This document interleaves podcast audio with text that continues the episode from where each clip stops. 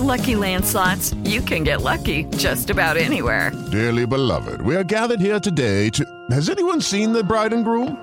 Sorry, sorry, we're here. We were getting lucky in the limo and we lost track of time. No, Lucky Land Casino, with cash prizes that add up quicker than a guest registry. In that case, I pronounce you lucky. Play for free at LuckyLandSlots.com. Daily bonuses are waiting. No purchase necessary. Void were prohibited by law. 18 plus. Terms and conditions apply. See website for details. Jovem Pan Morning Show vai começar. Jovem Pan Morning Show está no ar.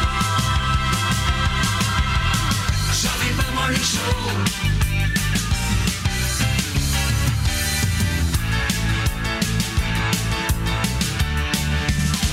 Jovem Pan Morning Show.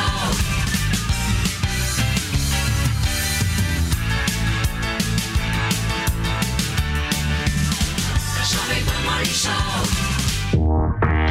Fala, minha excelência, bom dia. Uma ótima terça-feira para vocês que nos acompanham aqui na programação da Jovem Pan News. Morning Show tá chegando até o meio-dia. Tem muita coisa pra gente conversar, para que você fique bem informado. E olha, gente, o Lula volta a atacar o Banco Central e também critica a, a- os juros altos no Brasil. Mas rever metas de inflação, como falou inclusive o presidente da República, não vai elevar esses preços todos? Será que o povo vai ter que dar adeus à famosa picanha? A gente vai discutir isso aqui no programa de hoje. Tem também a entrevista que nós faremos com o ex-ministro e agora senador Sérgio Moro. O Moro vai falar com a gente pela primeira vez depois que tomou posse. A gente tem muitos assuntos para conversar com ele. Tem entretenimento, tem cultura, vamos falar um pouquinho mais de economia, tudo junto misturado daquele jeito que você gosta, mas temos que falar de polícia, meu querido Felipe. Pois é, roda a sirene, Glauco, roda a sirene. Bom dia, pessoal, bom dia, sejam bem-vindos. E olha, vamos falar de um possível caso de polícia que vai parar o Brasil. Pois é, mas tudo isso tá rolando no Big Brother Brasil. A jogadora de vôlei, Key Alves, pode ser retirada da casa a qualquer momento, pessoal. Tudo porque, pois é, roda sirene. Pois é, porque ele, ela presenciou, na verdade, um assassinato. E a gente vai contar tudo sobre esse caso e muito mais aqui pra vocês. Ah, e sobre a cena também de X-Video que eles protagonizaram dentro da casa. Interessantíssimo. E tem também, meu querido Felipe Campos, o caso Daniel Alves. Afinal de contas, gente, a mulher do jogador Joana Sanz visitou o marido na prisão pela primeira vez. O lateral está preso na Espanha acusado de estupro contra uma jovem de 23 anos. Fê. Pois é, e também tem a história, né? O Gugu nunca descansa, né, gente? Após três anos da morte de, de Gugu, herança ainda é um grande transtorno na vida da família. É, Liberato, por, por quê? Porque Rose Miriam, que é a viúva e a mãe dos filhos de Gugu, ainda segue briga na justiça após decisão judicial ter tirado ela da herança. Mas daqui a pouquinho eu conto tudo isso pra vocês também. E olha, gente, tem muito mais. Tem Adriane Galisteu de volta ao carnaval, tem Viviane Araújo esbanjando um corpão após a gravidez e hoje tem a estreia de um novo quadro aqui no programa. Nós vamos trazer ao vivo tudo que tá bombando agora na internet. E se você quiser colaborar com a gente, participa da hashtag, certo, Pois Fê? é, olha só, o que rola o seguinte: você faz meme? Quais que você mais gosta? Que tipo? Então participe do Morning com a hashtag meme do dia. Usa e abusa com moderação, sobe lá, distribui os memes que você gosta, porque nós estamos ligadinhos aqui com vocês. Muito bem, gente, vamos começar o programa de hoje então, porque Lula voltou a atacar o Banco Central, hein? O presidente criticou a decisão do Comitê de Política Monetária do Banco Central, que manteve a taxa de juros em 13,75%. O governo esperava uma queda, que não aconteceu. E a presidente do PT, Gleisi Hoffmann, chegou a acusar o Banco Central de ser um entrave para o desenvolvimento ao fixar a taxa básica de juros, mais conhecida como a Selic. A reportagem que chega agora no Morning Show é de Rodrigo Viga. O Banco Central não pode ser um entrave para o desenvolvimento do país. E está sendo? Nesse momento está sendo, com uma taxa de juros de 13,75, obviamente isso tem um impacto sobre a vontade do setor privado em investir. Quem é que vai ter coragem de investir com uma taxa dessa? Então deixa no, no sistema financeiro. Pouco antes dessa declaração, o presidente Lula, presente junto com Gleisi Hoffmann, na posse do novo presidente do BNDES, Aloysio Mercadante, afirmou que não há justificativa e explicação para a Selic estar em 13,75%. Como é que eu vou pedir para o Josué fazer com que, sabe, os empresários ligados à Fiat vão investir se eles não conseguem tomar dinheiro emprestado? E é engraçado porque isso já faz quantos anos que a gente briga pela taxa de juros nesse país. E eu pensei, bom, agora resolveu tudo, o Banco Central é independente, não vai ter mais problema de juro. Lê de engano. O problema não é de banco independente ou banco ligado ao governo. O problema é que esse país tem uma cultura de viver com juros altos que não combina com a necessidade do crescimento que nós temos. No ano passado, o IPCA, a inflação oficial do país, medida pelo IBGE, fechou em 5,79%, mais uma vez acima do teto fixado pelo governo. Do Rio, Rodrigo Viega. E olha, gente, a regra que rege o sistema de metas não determina que a definição ocorra no Conselho Monetário Nacional de junho, mas até essa data e que o adiamento da decisão só traz ruídos e deixa as expectativas de uma inflação sem referência. E aí nós vamos verificar a análise que eu gostaria que vocês pudessem me ajudar a fazer. Nós temos aqui um time que eu gostaria de apresentar hoje, o nosso Mano Ferreira, Felipe Campos nós já falamos, temos o Roberto Dumas hoje para participar com a gente. Seja bem-vindo, viu? obrigado. Roberto. Prazer estar aqui. Roberto, economista do portal Antagonista, está participando aqui com a gente hoje do Mone. A nossa Wafá, Alexandre Borges, já vejo por ali. E o nosso Zé Maria Trindade, hoje vai ajudar no reforço na entrevista, principalmente com o Moro, né, Zé? Daqui a pouquinho tem Sérgio Moro aqui na programação da Jovem Pan. Roberto, vou começar por você, buscando entender essa postura do governo, né? Porque há um enfrentamento ideológico por parte do Lula, né? Como é que o mercado está recebendo isso? Eu não acho que é só um enfrentamento ideológico, eu acho que é uma total falta de conhecimento de economia. Porque, veja, a política fiscal que está acontecendo no governo hoje, vamos pensar num carro, uma coisa bem simples. Um carro está querendo acelerar, que é uma política fiscal expansionista, e o governo está querendo tirar dinheiro com uma política monetária contracionista. Quanto mais dinheiro eu ponho no mercado, com a PEC das benesses, que vale a pena, que tem suas benesses, etc., o Banco Central tem que puxar a taxa de juros para controlar a inflação, que ele tem uma meta da inflação. Não só isso você também tem aspecto em relação às expectativas. A expectativa é como se fosse, por exemplo, um filho ou uma filha. Se eu falo para o meu filho, para minha filha, que ela tem que chegar às 10 horas em casa e ela chega às 10 e 15, ela é punida. Como é que ela é punida? Vamos fazer a parábola. Eu subo a taxa de juros. Chega um dia e falo, não é mais 10 e 15, é 10 e 40. Ela perde a expectativa inflacionária. Ela não sabe mais como montar o preço. E aí perguntam também por que, que a taxa de juros do Brasil é tão alta. Primeiro, vocês são jovens, etc., mas de 1980 a 1994, a nossa inflação foi de 12 trilhões percentuais. Não quer dizer que nós vamos chegar nem perto disso, longe, não é isso. Mas nós temos uma herança inflacionária que chama preços administrados. Ou seja, minha luz, minha água, o salário, etc., tudo é reajustado mensalmente. Fica mais difícil.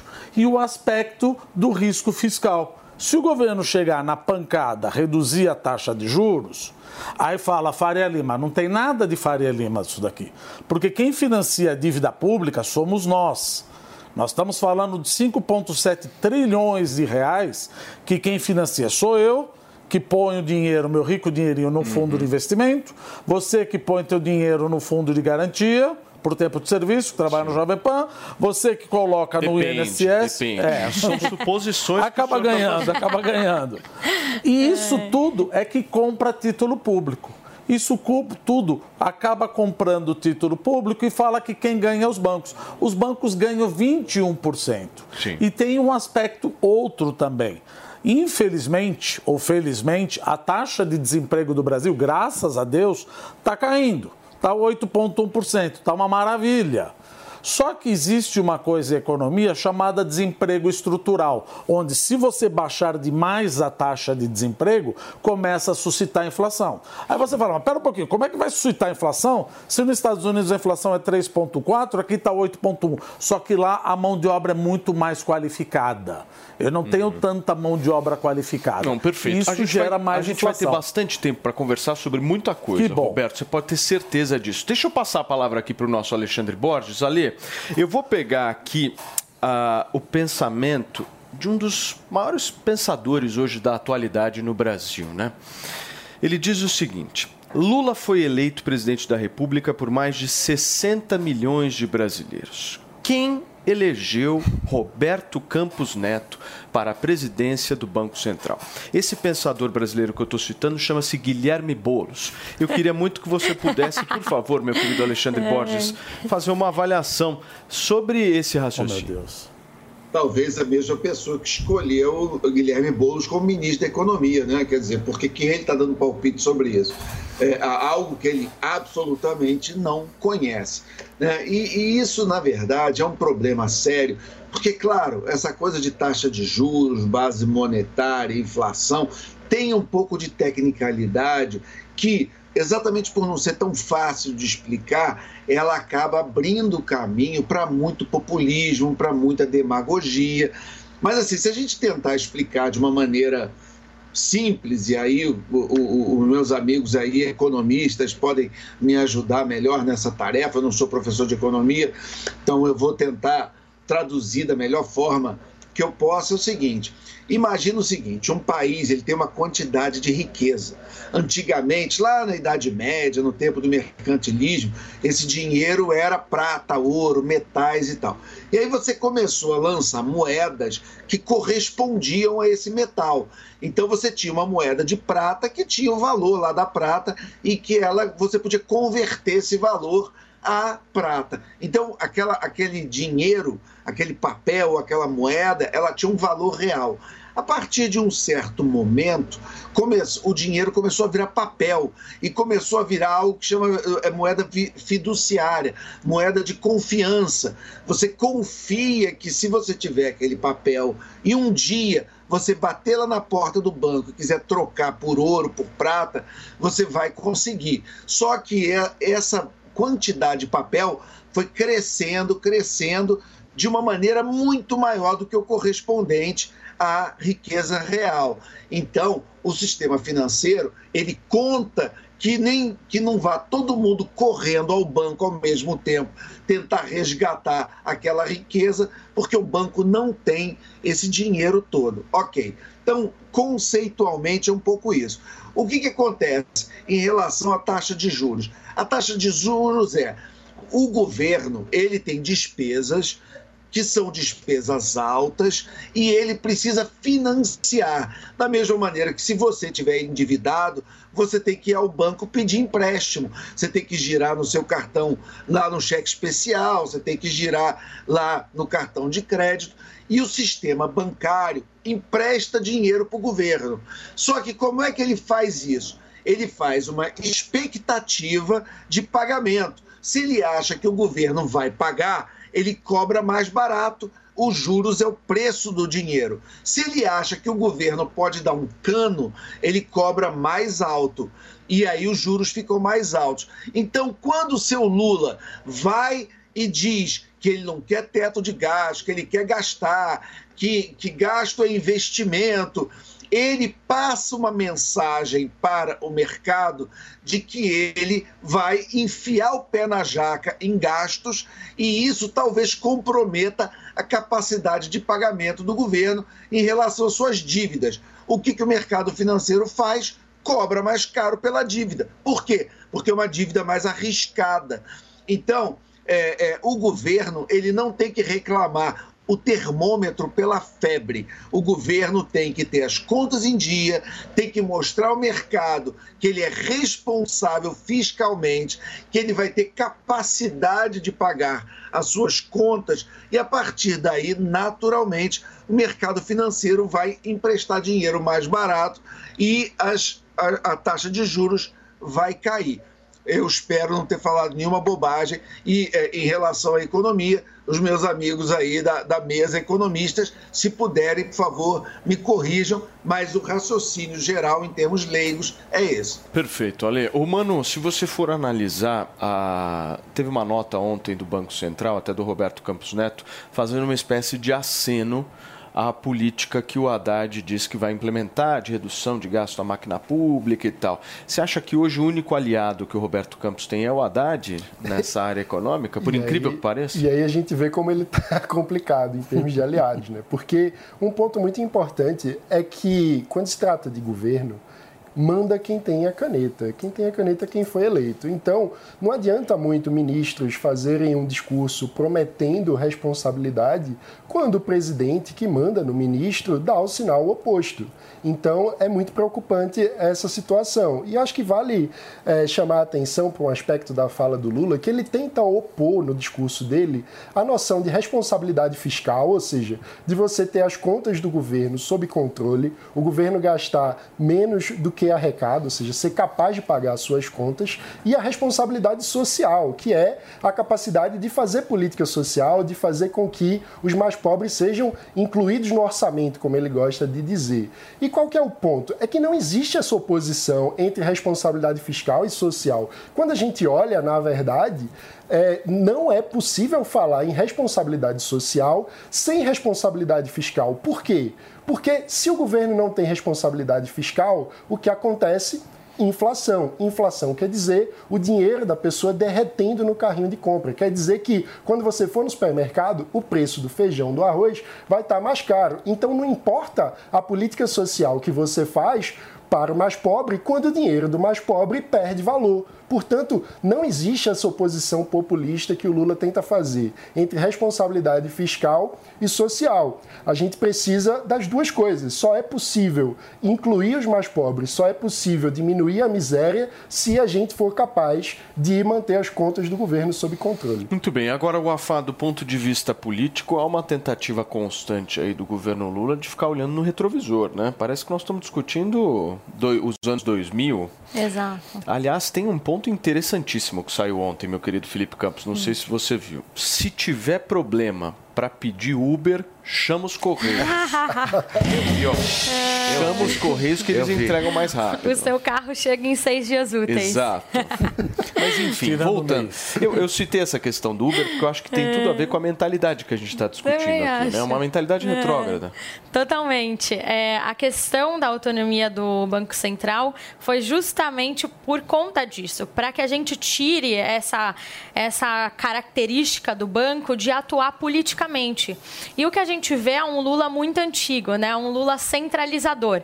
A questão é que ele está revoltado, que ele não tem na mão esse Banco Central agora. E também um outro ponto importante é que vai acontecer uma desaceleração da economia agora. Então ele está tentando achar um culpado para isso. E o mais fácil foi de, de, de culpar casa agora, o, né? o Banco Central. Tem casa. É, ele é tem casa. Ele tem casa, Exato. ele mudou Melhorou a situação, palácio, né? né? Ele É. saiu, graças Saiu do a Deus. movimento Mas a questão do Lula, que é, enfim, um ponto muito importante agora, é que ele quer ter essa canetada na mão para alterar é, os juros. E ele não pode fazer isso. Isso já aconteceu nos governos passados, aconteceu no governo Dilma, e a Dilma saiu com uma inflação muito maior do que a gente encontra agora. Então, assim, eu vou pedir para que o Lula tenha calma, para que o Lula tenha paciência, que em 2024 ele vai poder mudar é, quem é que está à frente do, do Banco Central. Mas agora ele precisa escutar. E é isso. Precisa descer do palanque, né? É, Porque- descer Tá na Ele não vai descer do Exatamente. palanque. Ele não desceu do Porque- palanque. Enfim, é, quem, quem perde é o país. Muito bem. Meu querido Zé Maria Trindade, eu quero saber o seguinte, Zé, o que todo mundo está querendo entender é o seguinte, o Lula está com esse discurso mais agressivo, incisivo nessa questão econômica, mas esse discurso tem respaldo no Congresso Nacional? Não, não tem não. Ele está sozinho, ele não pode mudar o que está aí. Primeiro, muito bom dia para todos. Olha, é, todo mundo aí falou muito bem aí sobre o que é, o que representa a moeda. Para mim, é uma das maiores invenções da humanidade. Eu acho que só a partir da invenção da moeda é que se pôde criar parâmetros de troca, de compra. Você imagina antigamente alguém descer um morro com a carga de abacaxi para trocar por uma botina, né? um agricultor. Chega lá, o cara, ah, não quero abacaxi não. Ele vai fazer o quê? Voltar com abacaxi? Então a moeda foi fundamental. E eu sou convencido de que nós vivemos num mundo assim, onde a credibilidade é tudo. Tu- Tudo que, que vemos por aí só existe se houver credibilidade. A moeda é um pedaço de papel com desenho de alguém, se não houver credibilidade. A gente está vendo aí a Argentina lançando é, 2 mil pesos, né? uma, uma- uma moeda de face de 2 mil pesos. É, o Lula está fazendo isso aí é mesmo para justificar uma parada na economia. Esse é o objetivo de juros altos, enxugar o mercado, né? É, é, diminuir a demanda e aí reduzir a inflação. É, mas Lula não pode mudar E não vai mudar, porque eu, eu conversei com alguns líderes, eles dizem que não tem a menor chance de tirar a independência do Banco Central. A menor chance. E se Lula quisesse, ele mandaria ao Congresso uma emenda para acabar com, a, com essa é, é, independência do Banco Central. Só que o Banco Central não é tão independente assim. Lula vai indicar agora diretores importantes do Banco Central, inclusive o diretor de política monetária. Quer dizer, Lula pode colocar ali no, no, no Banco Central diretores que vão contra a presidência. Veja que confusão que está se arrumando, né? E, evidentemente, é, o, o Brasil passa por uma fase de descredibilidade pela dívida pública mesmo, que passa de 7 trilhões de reais, atingindo ali 73% do PIB brasileiro. O PIB, não é do orçamento, é maior do que o orçamento. Maior do que o orçamento. Se pegarmos um orçamento inteiro de um ano, não dá para pagar a dívida pública. Né? É um serviço ali de mais de um trilhão de reais que o governo gasta pagando serviço da dívida, para se ter uma ideia. E, além disso, tem um descontrole de gastos. A máquina está inchada. Os 4 trilhões e 300 bilhões do orçamento, 90% despesas fixas. Não, sobra para investimentos, que é o grande gasto, né? Que é o investimento, é o grande gasto, que é a infraestrutura, que aposta no crescimento. Então, a situação é essa. A credibilidade na moeda é que faz a inflação. Muito bem, Zé. Robertão, você me pediu, por favor? Eu pedi, eu concordo exatamente o que a nobre o Afá falou e também o Trindade oh, falou. No nobre, hein? Nobre, ah, o Afá, é, economista falou. Não é tão cabelo. fácil fazer isso que você fez é. Aí, mas é nobre, é nobre, é nobre. Inclusive cortou o cabelo. Cortei hoje. o cabelo por causa da lua cheia. É. Falar só um pouquinho da independência do Banco Central. Gente, isso já deveria estar nas catacumbas da política econômica. Nós estamos discutindo isso desde 1977, que foi Prêmio Nobel da Economia de Kidland Prescott. Deixa eu tentar explicar aqui bem rápido. O que existe, que importa no final das contas, é o salário real.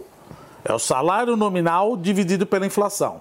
Se eu coloco alguém que não é independente e que quer ser eleito baixando a força a taxa de juros, vamos supor, se eu acho que a inflação vai ser 3,5, eu incorporo nas expectativas do meu salário 3,5. Chega o Banco Central, mente, baixa a taxa de juros e me enfia 10%. O salário real cai.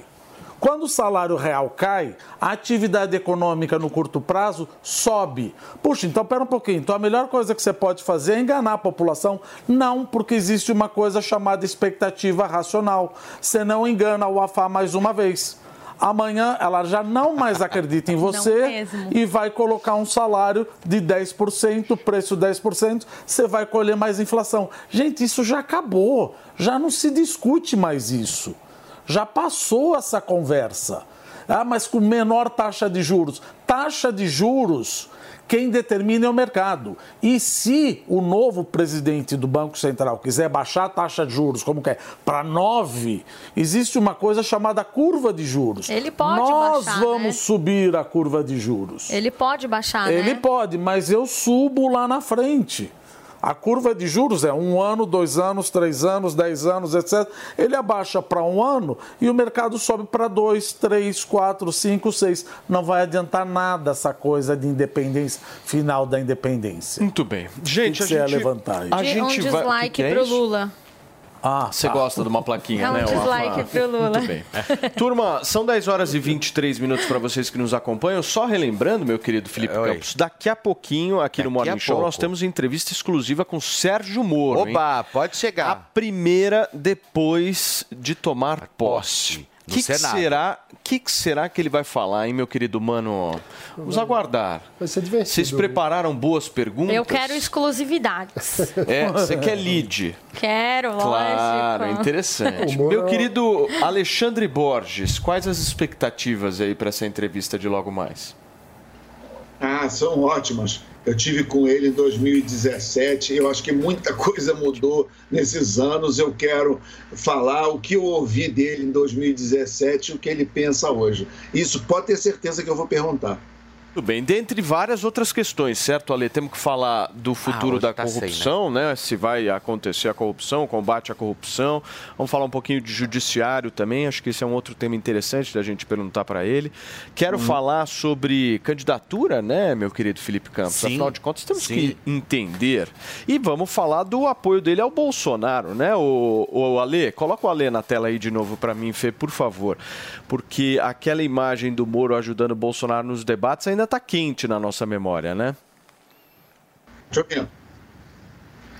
Não, com certeza. É, vamos perguntar coisas atuais, mas é interessante, como ele já está na política há muitos anos, é interessante também a gente cobrar um pouco da trajetória, né? Porque prometer é mole, né? Ah, vou fazer isso, vou fazer aquilo, mas é interessante a gente confrontar as promessas com o que ele já entregou até hoje. Eu acho que ele, como um homem muito inteligente, um senador da República, ele vai sair, saber se sair muito bem. Muito bem, gente. Daqui a pouquinho então tem Sérgio Moro. São 10 horas e 25 minutos para vocês que nos acompanham aqui na programação da Jovem Pan. Mas, meu querido Felipe Campos, Pois é, sabe o que, que não é promessa? Nunca. É ciência, é tecnologia, É é, ciência, é resultado. autoestima.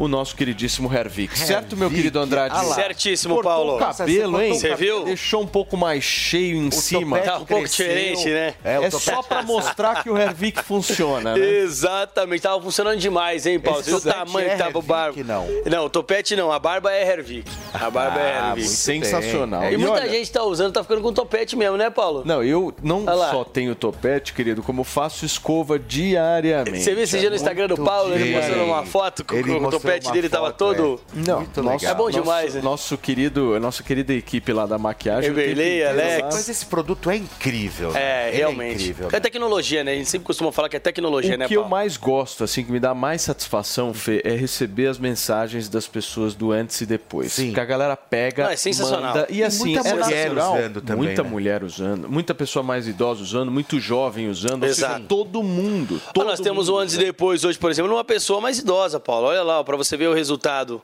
Olha o meio da, da, da, da cabeça ali, dá para ver muito mais falha do que a gente está vendo. A gente sabe que todos os antes e depois que a gente recebe é em torno de três meses de tratamento. É. Então, quem está nos ouvindo agora aqui, quem está nos assistindo, está conseguindo ver o antes e depois. Gente, é sensacional. E são os clientes que mandam a imagem do antes e depois.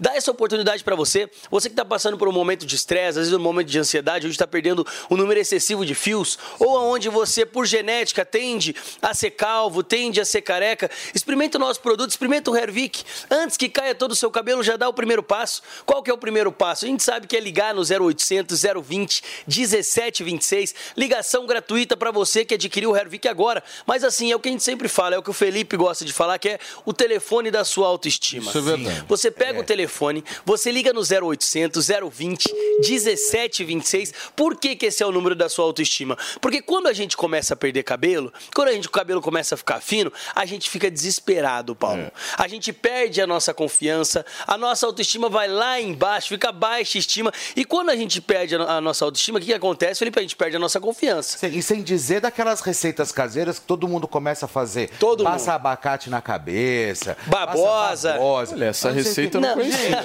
Não, tem um monte. É, tem, tem um monte. Por exemplo, que passa acetona na cabeça. Geralmente você pergunta para uma pessoa mais velha hoje, por exemplo, você pega um cara de de 40 anos mais, que tá perdendo o cabelo, ficando careca, e fala bem assim, ó, pô, o Hervik pode te ajudar. O que, que essa pessoa responde para ele? Já tentei de tudo. Aí fala aí, já tentei compressa, já tentei acetona, já tentei abacate, já tentei babosa, um monte de coisa. Só que como eu, eu falo todos os dias aqui, e repito para vocês, contra dados não há argumentos. Por que, que o Hervik é diferente de tudo isso que você já tentou? Porque ele é uma nova tecnologia, é um produto que não foi economizado para fazer, não foi economizado na pesquisa do Hervik. Muito dinheiro então, investido, né? exatamente, foi investido muita grana para poder Agora. chegar nos resultados que o Hervik traz hoje. Mas assim, você precisa pegar seu telefone e ligar no 0800 020 1726, Paulo. Agora, Andrade, eu sei que o seu trabalho não é fácil. Não, porque nem um você pouco. tem que convencer as pessoas a pegarem o telefone e ligar. E Exatamente. você tem que convencer o pessoal lá da Hervik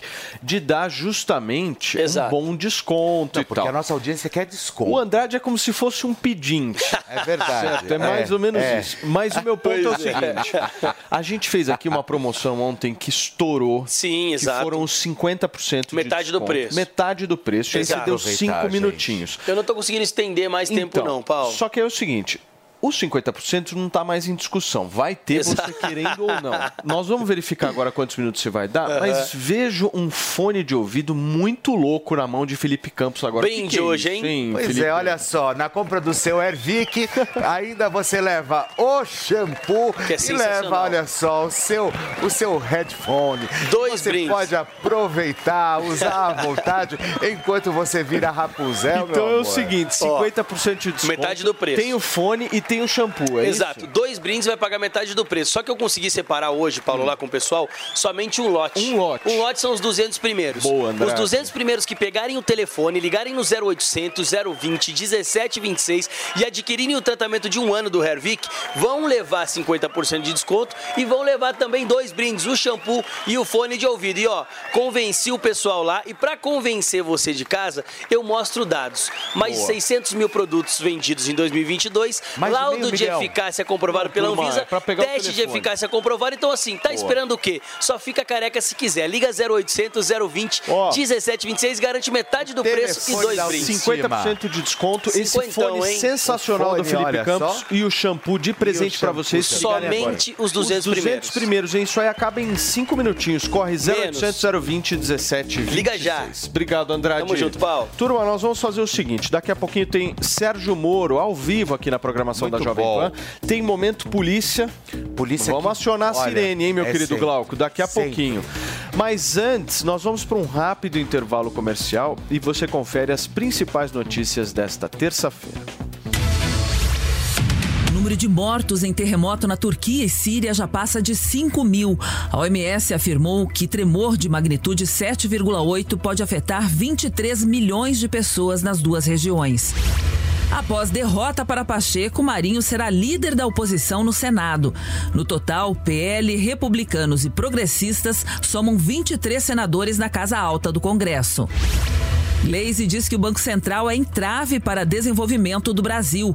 Para presidente do PT, fixação de altas taxas de juros afasta investidores do setor privado. Jair Bolsonaro diz que deve retornar ao Brasil nas próximas semanas. O ex-presidente afirmou em podcast que voltará para fazer oposição responsável ao governo Lula. WhatsApp lança áudio no status, reações e mais novidades na plataforma. Ao todo, o aplicativo de mensagens implementa cinco novos recursos a partir desta terça-feira.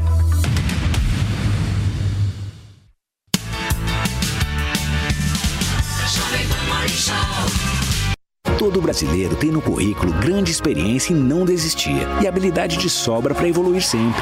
Comece hoje mesmo a estudar na Uniaselv, o maior EAD do Brasil, e escolha entre as mais de 160 opções de cursos com tutor exclusivo por turma, mensalidades acessíveis e bolsas a partir de 30%. Na Uniaselv, você estuda quando e onde quiser pelo Léo App, com navegação gratuita que não desconta do seu pacote de dados. Acesse uniaselv.com.br e faça sua inscrição.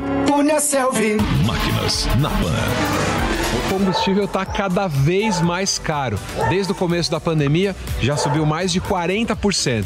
Então eu quero mostrar para vocês algumas dicas para economizar combustível. Nessa primeira matéria a gente vai falar de transmissão automática. Como economizar aí em média 20% dirigindo carro automático. Se liga nas dicas. É, não adianta você sair acelerando e freando, acelerando e freando, porque essa inconstância ela leva a um gasto maior de combustível. Então você vai acelerar sempre de forma progressiva, de forma contínua. Essa é a primeira dica. A segunda dica é aproveitar a inércia do carro, né? Quando o carro está movendo por si só, a gente está numa ladeira, não tem nenhuma necessidade você ficar acelerando. Então aproveite esses momentos de inércia, porque eles também vão ajudar você a economizar combustível. Máquinas na Pan. Todo domingo, 7 da manhã. Na Jovem Pan News. Após uma longa reforma, o Museu do Ipiranga abre as portas para sua visita e o que você não pode perder é de completá-la indo a uma das unidades do maior grupo gastronômico da região, o Grupo Sala VIP. Curta o ambiente retrô da Nico Hamburgueria. Deguste uma massa fresquinha no Nico Pasta e Basta. Aprecie a clássica pizza da Sala VIP. Ou, se preferir seguir no clima da independência, o Bar do Nico, um casarão arejado, onde tudo faz referência à história do Brasil. Mais informações no site gruposalavip.com.br. Sua visita completa. Você já ouviu alguém chamar uma empresa de unicórnio? Unicórnios são empresas avaliadas em mais de um bilhão de dólares. Já imaginou investir numa empresa com esse potencial? Então junte-se à Jovem Pan na caçada do próximo unicórnio. Chegou Unicorn Hunters, o reality show que é sucesso nos Estados Unidos e na América Latina, agora no Brasil e aqui na Jovem Pan News. Unicorn Hunters. Assista, faça sua avaliação e acesse unicorn.com para investir no próximo unicórnio. Unicorn Hunters. Todo domingo às 5 e meia da tarde na Jovem Pan News e na Panflix, onde quando você quiser. Jovem Pan News. Fast News. Fast News. Os destaques da última hora em reportagens ao vivo, direto das principais cidades do país. Política, tecnologia, agronegócio, economia, com a visão de quem é especialista no assunto. Fast News. Fast News. De segunda a sexta, a partir das dez e meia da noite. E aí, tá embarcando no mundo de apostas esportivas e não sabe por onde começar? Então conheça o vaidebob.com. Simples, fácil e intuitivo, o site te oferece as melhores odds do mercado e tem mais. Nas redes sociais, arroba vai de Bob, você tem postagens diárias sobre as principais disputas e dicas para fazer aquela fezinha. Muita gente acha que apostar é um bicho de sete cabeças, mas agora que você tem o Vai de Bob, fica relax. Então já sabe, na dúvida, vai de Bob confusão numa boate aqui em São Paulo. E aí vocês sabem, a confusão está armada, ou seja, ela falou demais também, né? Ela falou, ela vai ter que contar agora para a polícia o que, que ela viu. Turma, deixa eu receber quem nos acompanha pelo rádio. São 10 horas e 36 minutos. Para vocês que chegaram aqui agora, o Fê estava resumindo um pouco um momento delicado que pode acontecer a qualquer momento na casa do Big Brother Brasil, Big Brother que é justamente Brasil, a entrada da polícia para prestar depoimentos, certo? A nossa querida Key é, Alves. A Key Alves, né, que é jogadora de vôlei, inclusive, está protagonizando algumas cenas de ex-vídeos lá dentro, que a gente gosta também. E aí acontece que ela pode deixar o confinamento a qualquer momento momento para depor na polícia, justamente porque ela disse que presenciou o assassinato ali do lutador de jiu-jitsu do Leandro Lô é, aos 33 anos, infelizmente com um tiro na cabeça numa boate em São Paulo após uma briga.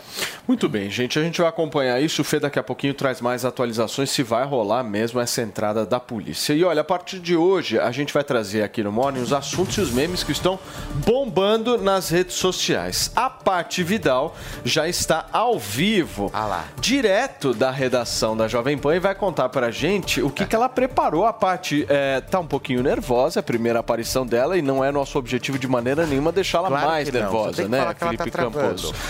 Mas ela tá linda, maravilhosa para trazer todas as informações direto da nossa redação. Olha o povo trabalhando aí. Tudo bem, Pati? Tudo bom? Bom dia, bom dia, pessoal. Realmente me estreia aqui e tô trazendo as, as histórias, tô trazendo todas as novidades, tudo que acontece, tudo que está bombando nas redes sociais e também na internet, não é verdade?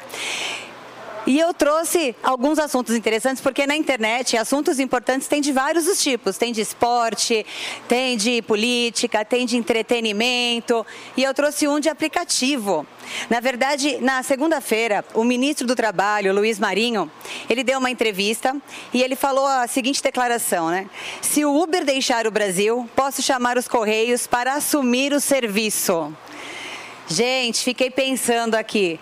É, imagina seu crush te chamar para sair e aí, em vez de quando chama o aplicativo, vem um carro do Uber. Delícia, né? Ia ser que nem minha mãe quando, de- quando eu era jovem me levava para baladinha, eu falava pelo amor de Deus, me para na esquina que eu não quero pagar mico. O fato é que essa notícia virou meme, bombou. E assim, ó, vai lá na internet, dá uma pesquisada que você vai achar muita coisa legal, viu? Ô, Paty, então é o seguinte, para ver se eu Tem um- entendi o Oi? negócio, o negócio é o seguinte, então, o que o ministro está propondo é justamente, meu, vamos marcar de sair e tal, o Vamos marcar namorado vai lá, chama um aplicativo, só que chega o cara dos Correios, vestido de azul, amarelo. Puta clima bom, né? Romântico, eu acho, pelo menos. Dá um- Delicioso. Dá um, um- Pois é. um negócio maravilhoso. Que mais que você tem? Isso aí tá bombando na internet, Não, né? Que mais que você tem além disso? É o Isso aí tá bombando. Muito meme, muito meme nos últimos dias. Pô, sensacional. Você tem mais Pois algum? é, outra notícia que eu trouxe foi. Tenho sim, tenho sim. Outra notícia que eu trouxe é que ontem a hashtag Cria da Ivete, a música de trabalho do álbum Chega Mais, lançado agora dia 13 de janeiro, bombou. Ontem foi a hashtag que mais apareceu, que mais foi é, divulgada e compartilhada. E o negócio foi tão grande que a própria Ivete fez um recorte disso, mostrando lá no Twitter a hashtag dela em primeiro lugar e postou nas redes sociais dela. Vamos falar que a mulher arrasa, dorme no formol, né? Porque ela é linda, maravilhosa, tem um vozeirão. Então, assim, que seja mais um sucesso, que bombe e que todo mundo saia do chão com a Ivete Sangalo. Muito bem, Pati, obrigado, viu? Tem mais alguma coisa importante aí pra gente passar? Por favor, o microfone é Tem teu. uma última, uma última notícia. Ontem também o que bombou foi a comemoração do aniversário do Axel do Guns N' Roses. Ele fez 61 anos. E todo mundo nas redes sociais deu parabéns e contou histórias que viveram com as músicas do Guns. Eu confesso que a minha decepção, eu amo o Guns, mas no show de 2017 eu estive lá e ele não tocou Patience. Vou falar que foi a minha decepção. Então assim, ó, Mas pessoal, quando pediu? voltar, não não esqueça de cantar a música. E ó, usa aquele shortinho de lycra que é a marca registrada dele, né? Vocês sabem que teve um- uma vez que eu tava, almoçando, tava jantando numa churrascaria aqui em São Paulo. E aí, do nada, ah, os integrantes da banda do Guns N' Roses estavam ali junto, jantando também, levantaram e assim, o, o- o restaurante parou assim, falou, "Pô, peraí, os caras do Guns estão aqui, tipo, do nada, sabe? Você tá jantando lá. Você tá, você tá de cara com De com a repente equipe os caras levantam e começam a andar na tua frente. Você que fica- eu bom, fiquei meio né? sem reação. É, eu só peguei o celular e filmei, assim, não É, tinha muito é. o que fazer. Mas enfim, Pati, obrigado, viu, pelas suas Gente, informações. oportunidade única, né? Beijo, gente. Muito obrigado. Qualquer Beijo, coisa tchau, você aciona a gente por Obrigada. aqui. Valeu. Beijo. Olha, gente, o Procurador-Geral da República, Augusto Aras, apresentou ao Supremo Tribunal Federal um parecer favorável às ações que podem alterar a composição da Câmara dos Deputados. O repórter João Vitor Rocha tem os detalhes. Na reforma eleitoral de 2021 ficou estabelecido que apenas podem disputar as vagas chamadas de sobras das sobras. O nosso telespectador entender bem, é como se fosse uma terceira chamada da lista de vagas ainda em aberto, aqueles partidos que atingiram 80% do quociente eleitoral e os candidatos que atingiram 20% do quociente eleitoral. No seu parecer, o PGR, Augusto Aras, nessa ação que foi protocolada no STF por partidos como a Rede Sustentabilidade, o Podemos e o PSB, ele argumenta que essa determinação de apenas partidos que chegaram até os 80% do quociente eleitoral diminui a pluralidade dentro do Congresso Nacional. O que fica estabelecido, caso o parecer de Aras passe a valer, o STF concorde com a posição de Augusto Aras, é que os sete candidatos que foram eleitos agora nas chamadas vagas sobras das sobras perdem os seus mandatos, não irão assumir, eles foram diplomados no dia 1 de fevereiro, e os sete candidatos que tiveram o maior número de votos individual, independente dos seus partidos, irão assumir os mandatos. Os sete candidatos que foram impulsados no dia 1 de fevereiro, que perderiam as suas vagas, são as deputadas Silvia Waipe e Sonise Barbosa, ambas do PL, também professora Gorete, do PDT, doutor Púpio, do MDB, todos esses quatro do estado do Amapá, além de Lázaro Botelha, do PP, do Tocantins, Lebrão, do União Brasil de Roraima e Gilvan Máximo, do Republicanos do Distrito Federal. Muito bem, gente. Tá aí ah, o parecer de Augusto Aras em relação a essa mudança envolvendo os sete deputados. E tem muita gente que pode se dar bem nessa história, né, Zé Maria? Sim, é, é muito complicado explicar isso aí, como se chega ali ao, ao Congresso Nacional, à Câmara. Né? No Senado é majoritário, quem tiver mais voto leva. Mas na Câmara, para evitar o efeito tiririca, os deputados criaram uma legislação muito complexa que acabou salvando o tiririca. O tiririca só entrou na Câmara por extra lei criada contra ele. O efeito tiririca é o seguinte: alguém que tem muito voto e que não tem partido político e seria eleito sozinho. É tiririca, cantor, jogador de futebol e assim. Então, foi estabelecidos ali é, é, é, grupos de partidos políticos que podem fazer as vagas. Só que sobrava sempre uma ou duas vagas. Aí criaram uma coisa mais complexa ainda para puxar os parlamentares de partidos menores e colocaram ali que o partido tem que ter um mínimo. E o deputado Hildon Rocha, do Maranhão, apresentou isso aí, porque ele ficou fora, é, apresentou e está, vai mudar. A tese é complexa, é de que o algoritmo do Tribunal Superior Eleitoral estava errado, está errado com relação a essas vagas mínimas. E aí é o seguinte, vai mudar na Câmara e também nas assembleias legislativas. É, Muitas assembleias podem mudar aí se esse conceito passar pelo Supremo Tribunal Federal. Muito bem, turma. Vamos girar o assunto aqui no programa porque o secretário de governo de São Paulo, Gilberto Kassab, defendeu o governo Lula e disse acreditar que vai haver governabilidade do petista junto ao Congresso Nacional. Kassab participou de um encontro com empresários e diretores de grandes empresas ligadas ao Grupo Voto, Fê. Pois é, e olha só, e no mesmo encontro, Kassab também afirmou que a realização de uma nova reforma tributária, sem que haja uma reforma administrativa, pode impactar negativamente a carga de tributos. Muito bem. Teve um outro ponto extremamente relevante da entrevista que o, se eu não me engano, foi ontem ou anteontem que o Kassab deu para o jornal Folha de São Paulo. Esses- essas falas dele que a gente está relatando aqui são falas desse evento específico. Mas ele deu uma entrevista em que ele fala o seguinte: eu quero uma repercussão de vocês em relação a isso, minha querida Wafá. Tarcísio Gomes de Freitas não tem cara de republicanos, e sim cara de PSDB ou PSD. Por favor, meu amor.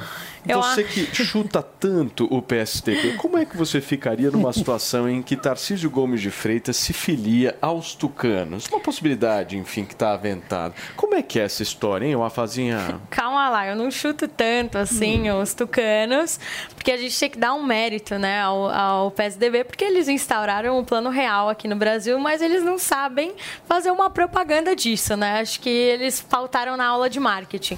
Mas, enfim, falando sobre o Tarcísio, a gente precisa entender a posição dele. O Tarcísio, ele, né, enfim, ele já estava no, é, no governo há muito tempo, inclusive atuou no governo Dilma, mas ele é um técnico. É, Ele é uma pessoa assim que tem uma, uma competência gigantesca. E hoje ele está em uma situação onde praticamente o arqui-inimigo dele é o presidente do Brasil. Então ele precisa é, ter esse jogo de, de cintura para poder aprender a trabalhar com o, o governo federal para que traga a, a São Paulo coisas que sejam do nosso interesse. Então, assim, eu não julgo essa postura do, do Tarcísio, óbvio, né, que ele não precisa virar melhor amigo do Lula, mas ele precisa fazer política, né, que é o que falta hoje. Ele precisa é, estreitar esse diálogo para que a gente avance com as pautas aqui, aqui Ele- em, em São Paulo. Ele E já eu declarou acredito. Que agora era sócio do Lula, hein? Não, sei Não, até calma que ponto lá. vai ser Calma lá também.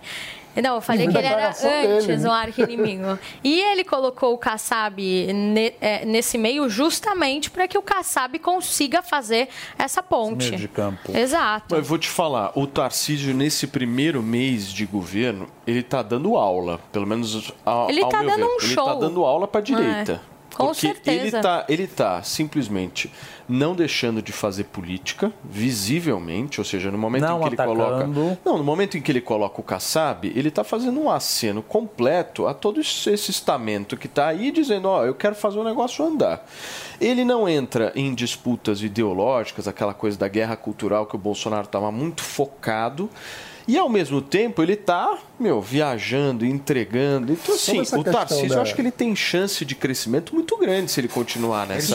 Sobre essa questão da guerra cultural, eu iria até além, porque ele sancionou recentemente a lei, inclusive de autoria do deputado estadual Sérgio Vitor, de eh, regulamentação do uso da cannabis medicinal no- na rede do SUS em São Paulo. O que, que o Bolsonaro muito difícil, mi- muito dificilmente entraria num tema espinhoso Diria desse, mais né? do que isso, porque houve uma tramitação no Congresso Nacional ao longo do governo Bolsonaro para a regulamentação a nível nacional e o Bolsonaro ativamente articulou contra o avanço do projeto, inclusive fazendo alteração da composição da comissão especial que tratava do tema. Ou seja, é, e, e Bolsonaro tratava isso como a porta de entrada dos maconheiros para legalizarem a- as drogas no Brasil, etc. Ou seja, um- uma pauta que o Bolsonaro usava ativamente para fazer essa guerra cultural, o Tarcísio eh, sancionou a lei e fez um discurso emocionado falando sobre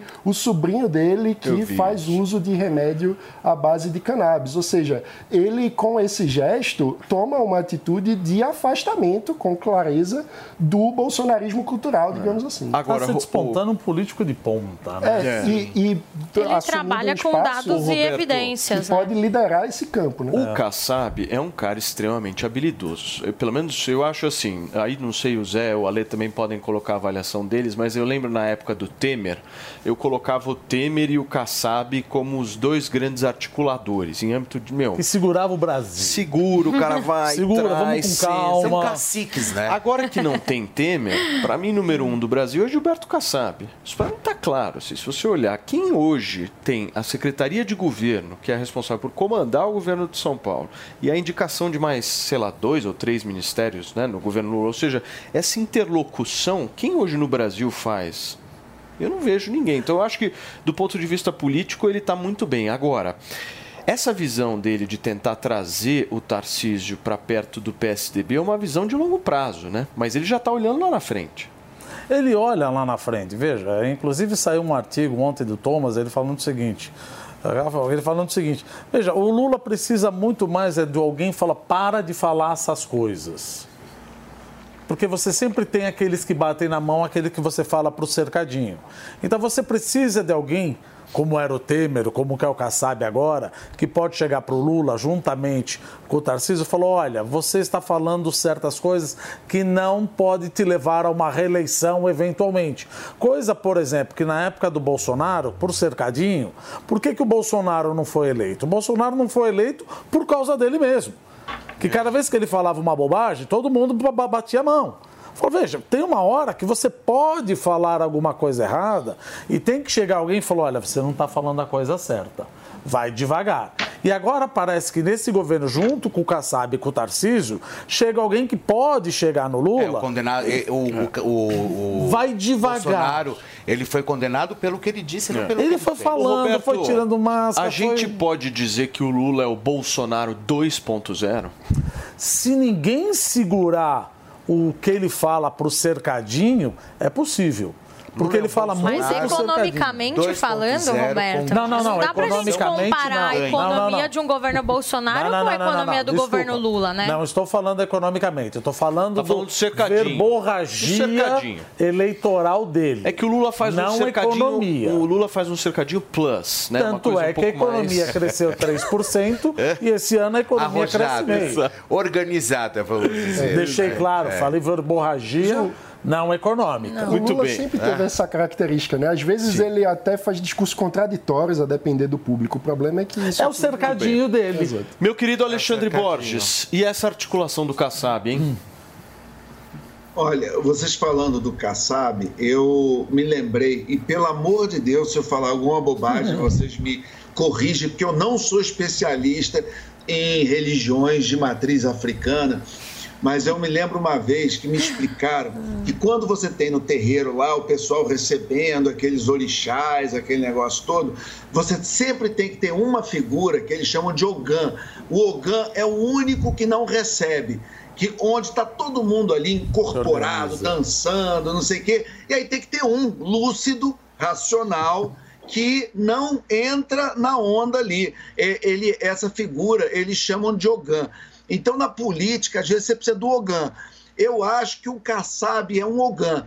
Quando está todo mundo pirado, incorporado, cheio de Exu, tranca-rua, orixá e não sei o quê, no meio daquela doideira toda, tem que chegar alguém com a cabeça ali racional, que não está incorporado por espírito nenhum, para chegar e botar ordem no caso. Então, é importante, claro, que você tenha pessoas que, que falem do coração, que gritem, que, que botem para fora, mas você não administra um país apenas com pessoas desse jeito, populistas que jogam para arquibancada, que jogam para o cercadinho. Você precisa lá dessa figura que é o Ogan, que é o cara que chega, ok, todo mundo gritou, ok, mas vamos botar a bola no chão, vamos ver o que é possível fazer, o que, não é, como é que se viabiliza essas ideias, o que, é possível, o que, que não é fazer. Então, eu peço já perdões a, a quem entende desse tipo de religião que eu não entendo.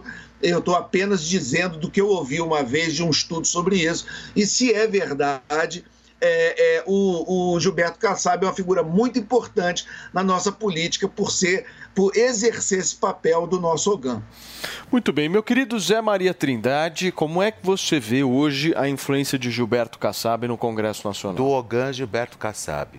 É, é o motorista da vez, né? O motorista da vez. É o que passa o motorista da vez. Aliás, aliás Felipe, você está muito parecido com o Elton John. Tá? Muito obrigado. muito obrigado, querido. Eu penso isso toda vez e não falo. Eu, na verdade, eu sou, o Elton John. Disfarçado, é. Olha, é, é, é, verdade, o Gilberto, eu converso muito com ele. Né? Eu acho assim, é, é uma fonte muito importante. O Gilberto Kassab, exatamente porque ele dá uma uma racionalidade, montou um partido que hoje é um, um, um, um pêndulo e para onde for esse partido vai uma maioria muito importante.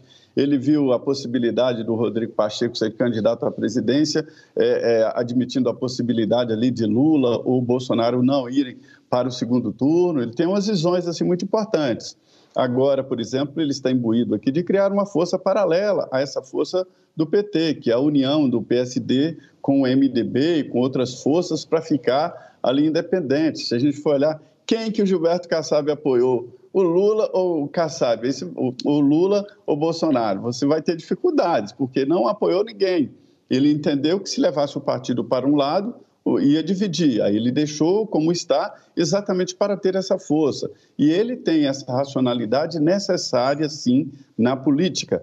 Agora, é, não é uma aproximação do Tarcísio com Lula. Governo não faz oposição a governo e Tarcísio sabe muito bem disso porque ele foi criado ali na administração. Primeiro no Exército, depois passou no concurso da Câmara dos Deputados, saiu do Exército, foi para a Câmara, entendeu muito ali de política de bastidores e de trocas e foi para o Ministério da Dilma Rousseff. É, só para comparar a história do Lula e, e Bolsonaro, a, a, a, o, grande, o grande parâmetro aqui é Dilma. O, o Lula virou um Dilmo, a indicação é de que pode ser. Muito bem, gente. São 10 horas e 56 minutos para vocês que nos acompanham. E daqui a pouquinho, daqui a pouquinho mesmo, dentro de minutos, a gente tem a entrevista exclusiva aqui no Morning Show com o senador. Podemos falar assim agora, né? possado. Senador Sérgio Moro, daqui a pouquinho, ao vivo, aqui na programação da Jovem Pan. Falando em Sérgio Moro, ô Fernandinha, você tem aquela foto lá que eu te mandei? Coloca aí na tela. Dá uma olhada ao que o nosso querido tiozão Games, meu querido Felipe Campos, Preparou. fez. Porque ele mostra claramente a evolução das pessoas com o Hervik. São 10 horas e 57 minutos para vocês que nos acompanham. O nosso Andrade está de volta Ó, para a gente falar do melhor tratamento capilar que existe neste Mas país. cresceu o teu cabelo certo? nesse tempo que você saiu? Você voltou? Não, o cabelo cresceu pra caramba. É incrível, Paulo. Eu falo uma coisa pra vocês.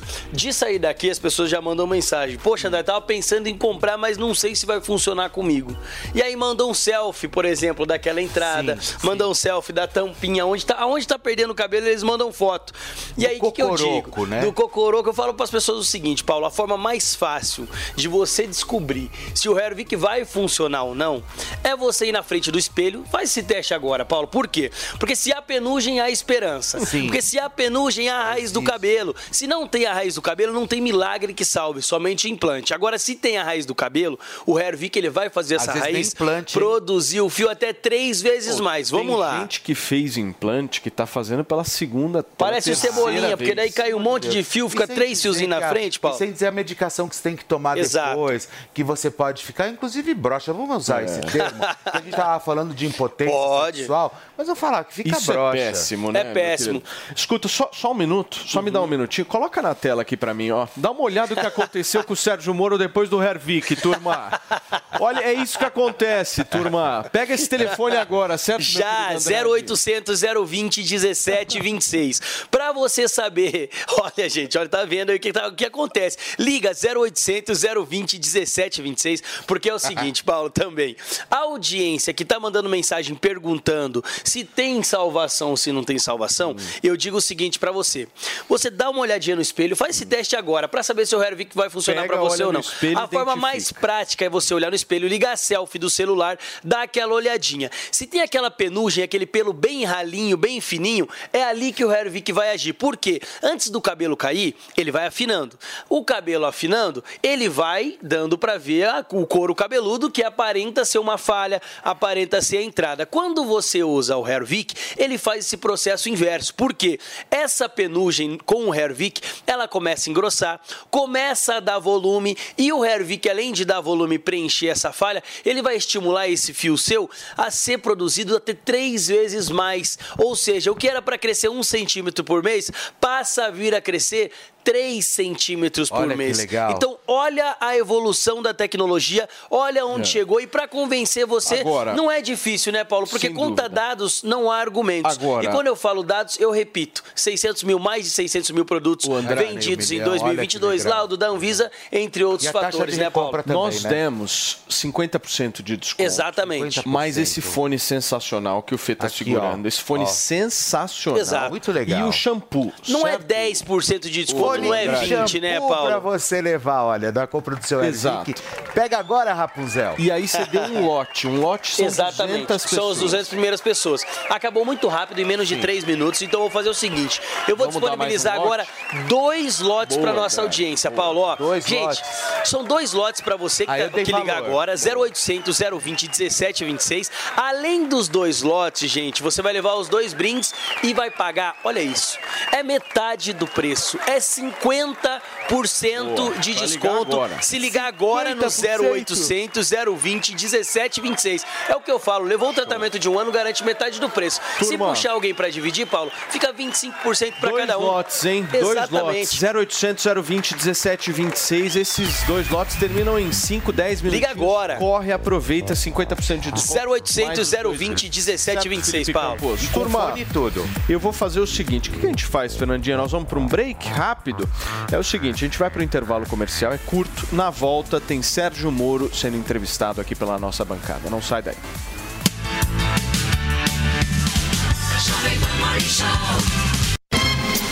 Viver é bom, encontrar os amigos é bom, sentar em volta da mesa é bom, viver além do comum. Aqui no Barbacoa é assim. A melhor mesa de saladas que tem.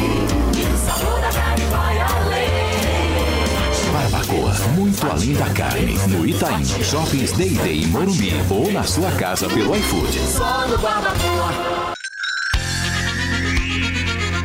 A Jovem Pan apresenta Conselho do Tio Rico. Senhoras e senhores, Daniel Zuckerman, tio Rico, estamos na Jovem Pan com o conselho mais querido do Brasil. Tamo de volta e vou te falar, bolsa porrando. Porrando de Quase novo. 114, 115 mil pontos. Pra quem é não o Brasil. você lembra quando você me veio, esfregou e me deu um tapa com a revista da Economist que tinha lá o Cristo Redentor no foguete?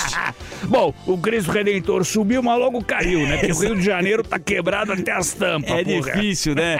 O foguete sobe e o foguete às vezes dá ré. Mas o ponto é o Agora, seguinte... posso te falar um negócio? Diga. nada sobe pra sempre e nem cai pra sempre. Isso Então é cuidado. Eu não sei que quebre, mas é, se for... Faz parte a oscilação, né, do jogo. A Mas gente nada conhece. sobe pra sempre.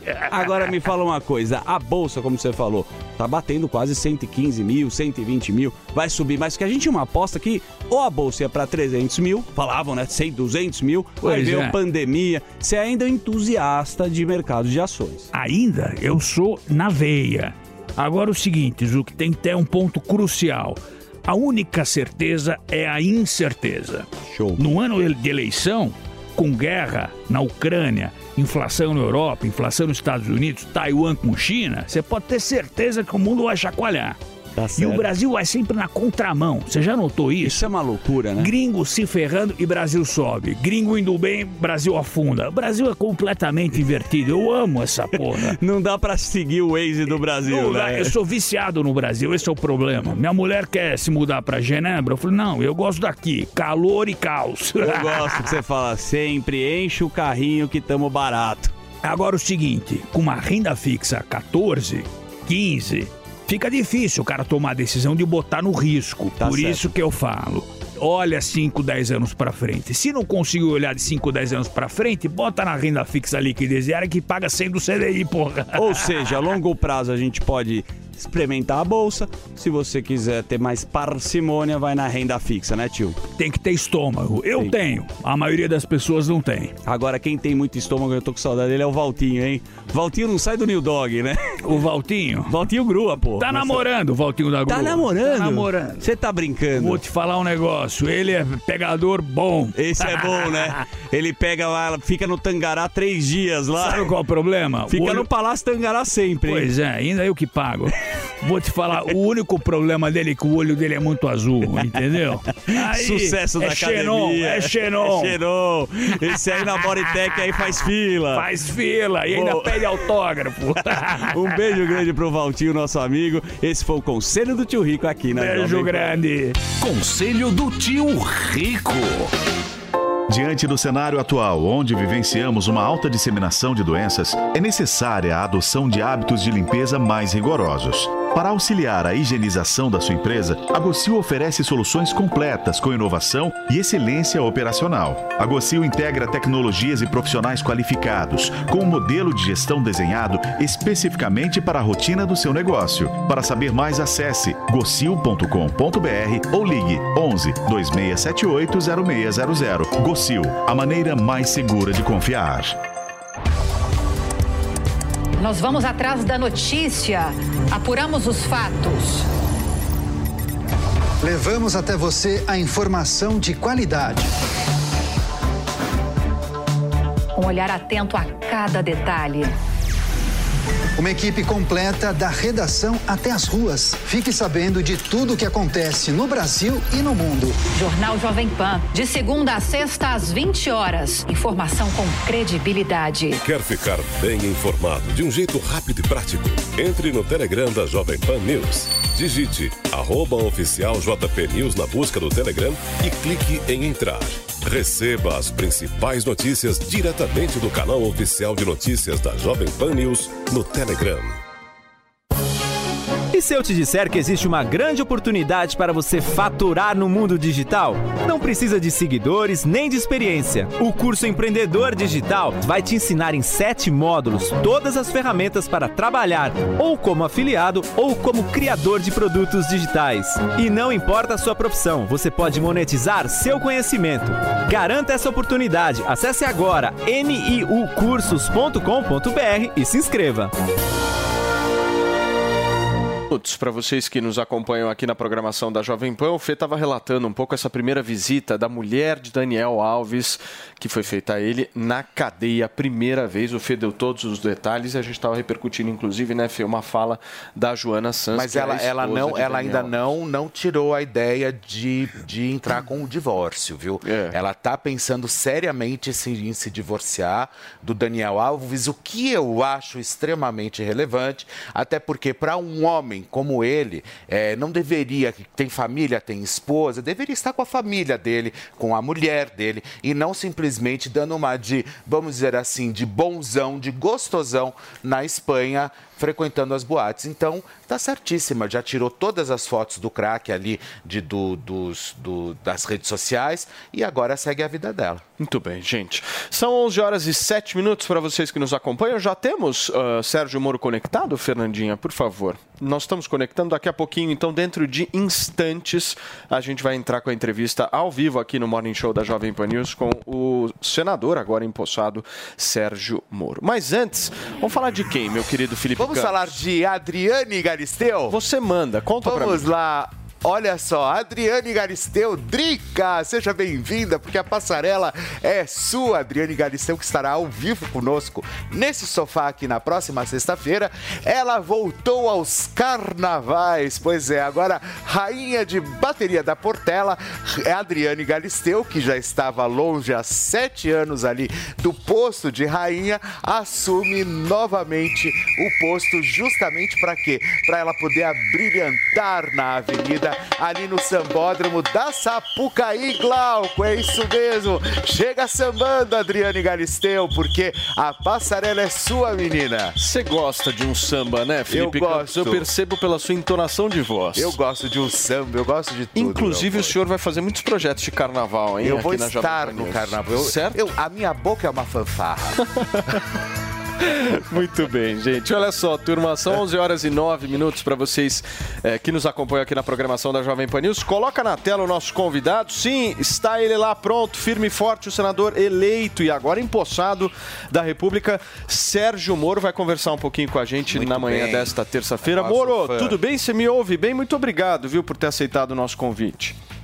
Ah, um grande prazer, Paulo. Sempre atender a Jovem Pan, em especial o Morning Show, seu programa.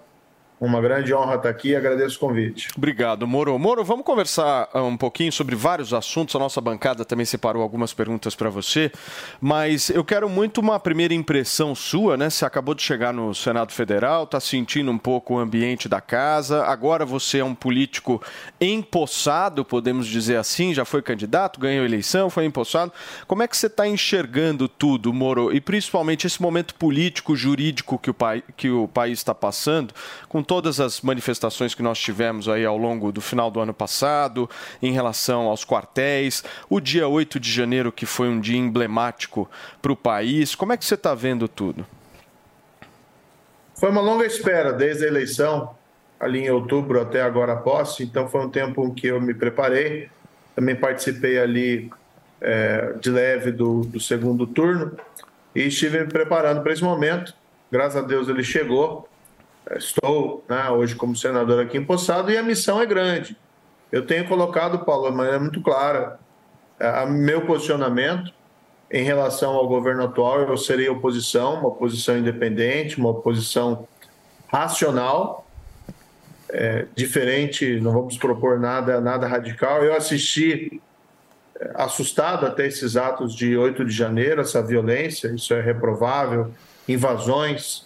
Eu acho que dentro da política nós precisamos ter, sim, é, manifestações do cidadão contrárias ao governo, insatisfeitos com seus representantes, isso é normal dentro de uma democracia, mas sempre tem que ser pacíficas. Agora, nós não podemos deixar também o nosso futuro ser pautado pelo que aconteceu em 8 de janeiro. Existe um governo que está hoje trabalhando, que deve encaminhar os seus projetos, e a oposição tem que atuar livremente, a oposição democrática, responsável, e é assim que eu quero me posicionar. Além disso, eu tenho meus projetos, as minhas pautas, que eu quero realizar independentemente do governo federal. Ô Moro, uma pergunta bem objetiva aqui para você. Você acha que o Bolsonaro tem condição política de liderar a oposição a esse governo?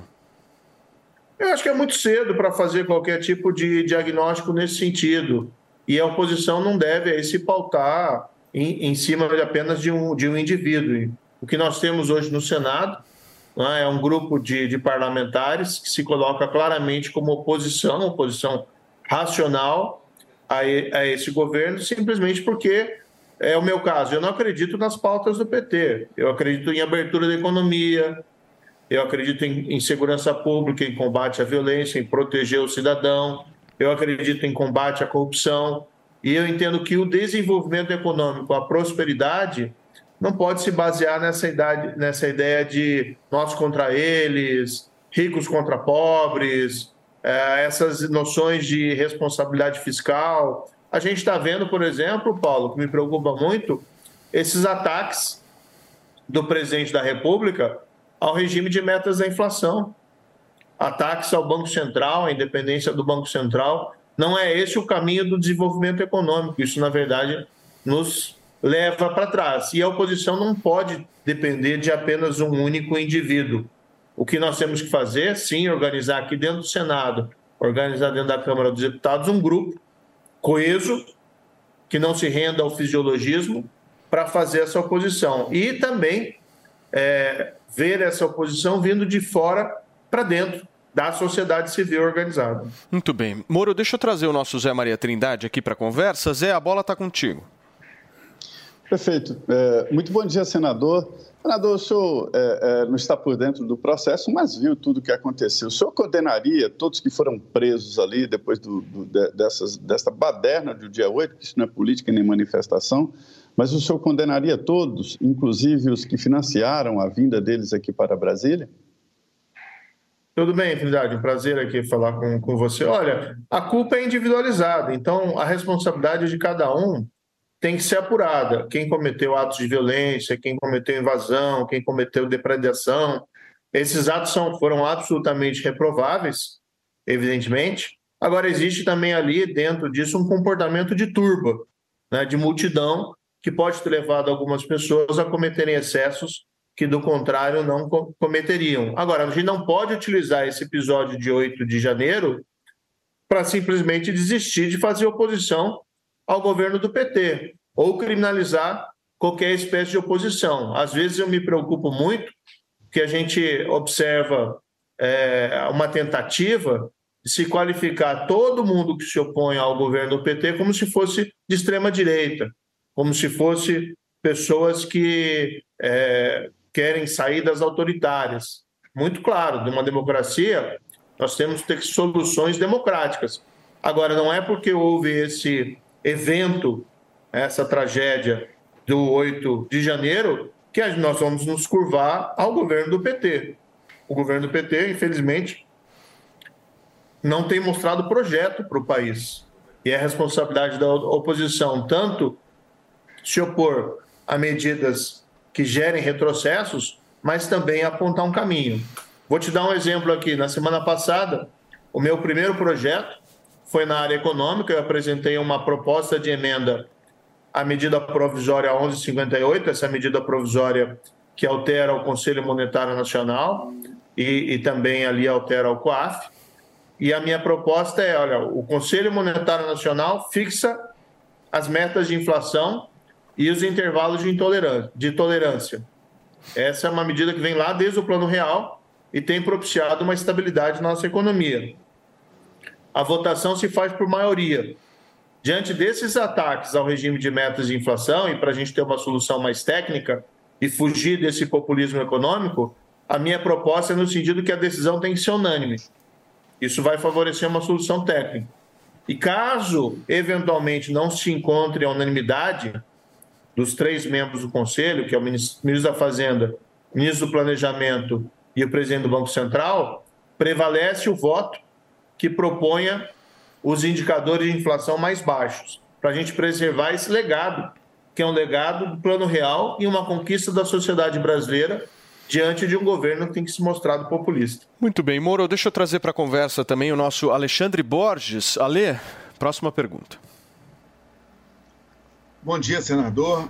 É, eu, eu, a minha dúvida é o seguinte: eu tive o prazer e de estar em outubro de 2017 num evento fechado é, pelos, feito pelo jornal Estado de São Paulo, onde foi feito uma junção entre os expoentes da Operação Mãos Limpas italiana com os expoentes da Lava Jato na época e estavam representando a Lava Jato o senhor e Deltan Dallagnol. Eu me lembro perfeitamente, mas o senhor pode me corrigir se a minha memória estiver me traindo, onde a conclusão do evento foi quando foi perguntado por que, que a operação Mãos Limpas deu errado lá na Itália e que levou, inclusive, até um aumento da corrupção depois, é porque os expoentes da Operação Mãos Limpas acabaram largando a magistratura e indo para a política. Isso foi falado lá em 2017, antes de todos os eventos que acabaram levando ao senhor sair da magistratura, ir para o ministério, depois virar candidato, hoje ser senador. Então a minha dúvida é aquelas lições lá de, da, da Operação Mãos Limpas, lá de 2017, elas não se aplicam ao Brasil, elas foram esquecidas, elas não cabem. É, é, o que, que o tira das lições que foram faladas naquele evento e depois esses cinco, seis anos de experiência que vieram a partir daquele momento? Alexandre, fatos são coisas teimosas. Existem pessoas que tentam atribuir o enfraquecimento do combate à corrupção exatamente às condutas daqueles que combateram a corrupção. Eu sempre lutei pela prisão em segunda instância, eu sempre lutei pela transparência, pela integridade, assim como outros agentes da Mãos Limpas e outros, inclusive, agentes do Ministério Público. O enfraquecimento que nós tivemos, tanto na Itália como no Brasil, tem que ser imputado àqueles que adotaram a conduta contrária. Quem acabou com a prisão em segunda instância? Quem soltou criminosos? Quem não vê problemas né, nesses escândalos gigantescos é, contra os cofres públicos? E eu posso te dar aqui um, um fato específico. É, a Operação Mãos Limpas ela teve uma grande intensidade entre 1992 e 1994. E a partir já de 94, começou a sofrer uma reação por parte da classe política italiana. O expoente da Mãos Limpas, que era Antônio de Pietro, o promotor, ele foi para a política quatro anos depois, em 98. Então não tem nada a ver uma relação de causa e efeito entre a reação e a ida dele para a política. E aqui acho que a gente tem que dar, Alexandre, a culpa exatamente a quem é responsável por esses atrasos. Quem, quem aprovou leis que enfraqueceram o combate à corrupção, quem tomou decisões judiciais soltando criminosos, quem enfraqueceu a autonomia dos órgãos de controle. E não simplesmente buscar os culpados onde eles não estão, que são exatamente aquelas pessoas que, mantendo a sua coerência, sempre lutaram para fortalecer o combate à corrupção. Não estou aqui né, advogando em causa própria, mas eu fui ao Ministério da Justiça para fortalecer o combate à corrupção. E eu agora assumo esse mandato de senador exatamente com o mesmo objetivo, porque a gente esperava que o sistema político e o sistema judiciário, eles sim aprendessem as lições extraídas da Lava Jato. Se você tiver é, a estruturação de um sistema político baseado em loteamento, em patrimonialismo, o resultado vai ser ineficiência do governo, fracasso econômico e dois, a expansão da corrupção. Infelizmente, nós podemos estar tomando o mesmo caminho que deu errado no passado. Ô, e eu Moro. vim para o Senado exatamente para lutar contra isso. Quando você cita justamente essas, essas pessoas, quando você fala quem foi que acabou com a corrupção, que, com o combate à corrupção, quem foi que enfraqueceu de alguma forma a Operação Lava Jato, você tem essas pessoas em mente hoje, essas instituições? Porque se a gente for analisar, por exemplo, do início da gestão de Augusto Aras à frente da Procuradoria-Geral da República, nós tivemos um enfraquecimento muito grande de mecanismos de combate à corrupção, como, por exemplo, a Operação Lava Jato. E quem indicou, na realidade, Augusto Aras à PGR foi o ex-presidente Jair Bolsonaro. Como é que você consegue, de alguma forma, isentar o governo anterior do que acontece hoje no combate à corrupção? Não, eu não, não- nunca, Paulo, nunca isentei ninguém. Eu, eu saí do governo, inclusive eu coloquei né, meu posicionamento, por que, eu estava saindo do governo. Mas também eu acho, Paulo, que agora nós temos um novo governo e nós temos que olhar para frente. E o meu objetivo aqui não é acertar contas com o passado. O meu objetivo aqui exatamente é trabalhar para o futuro. Então, eu vou defender aqui no, no, no Congresso Nacional a prisão em segunda instância, por mais que essa seja uma pauta difícil. Continuo defendendo o fim do foro privilegiado, eu acho que isso não se justifica numa república. Vou defender a autonomia dos órgãos de controle, vou defender a lei das estatais. Eu acho um absurdo né, esse movimento para revogar parcialmente a lei das estatais, seja através do envio de um projeto de lei, ou seja através de simplesmente violar a lei das estatais e fingir que isso não está acontecendo. A lei das estatais foi importante, porque o cerne da corrupção dentro do nosso sistema político é exatamente o patrimonialismo. É o que a gente já conhece aí Sim. há muito tempo, né? o loteamento de cargos, é, para muitas vezes em troca de apoio político ou em troca de alguma coisa. Isso gera não só ineficiência, mas muitas vezes também desvios relacionados à corrupção. Mas vamos olhar para frente, sem, claro, esquecer o passado, mas o objetivo é a gente construir para o futuro. Perfeito. Felipe. Bom, senador, muito bom dia. É o Felipe Campos. É um prazer recebê-lo aqui no Morning Show. É, senador, é o seguinte: algumas lideranças do seu partido, o União Brasil, eles temem aí, talvez, de você não ter o apoio total aí do seu partido e de talvez você navegar sozinho, principalmente ali na maioria das suas pautas. Você tem esse apoio do partido? Olha, a relação, Felipe, é muito boa com a bancada aqui do Senado. É, eu tenho que confessar que eu sou um marinheiro de primeira viagem, né? Então a gente muitas vezes se sente ó, aluno no, no primeiro dia de aula, mas a gente vai aprendendo rápido. Eu já tive experiência como juiz, conheço os meandros de Brasília, como ministro também. Nós tivemos que fazer bastante articulação política, mas a gente tem que chegar com aquela nossa humildade. Mas o relacionamento com os pares aqui no Congresso, apesar de divergências políticas ou de ideias e projetos, é uma relação bastante cordial e o meu relacionamento dentro da bancada da União Brasil está muito boa.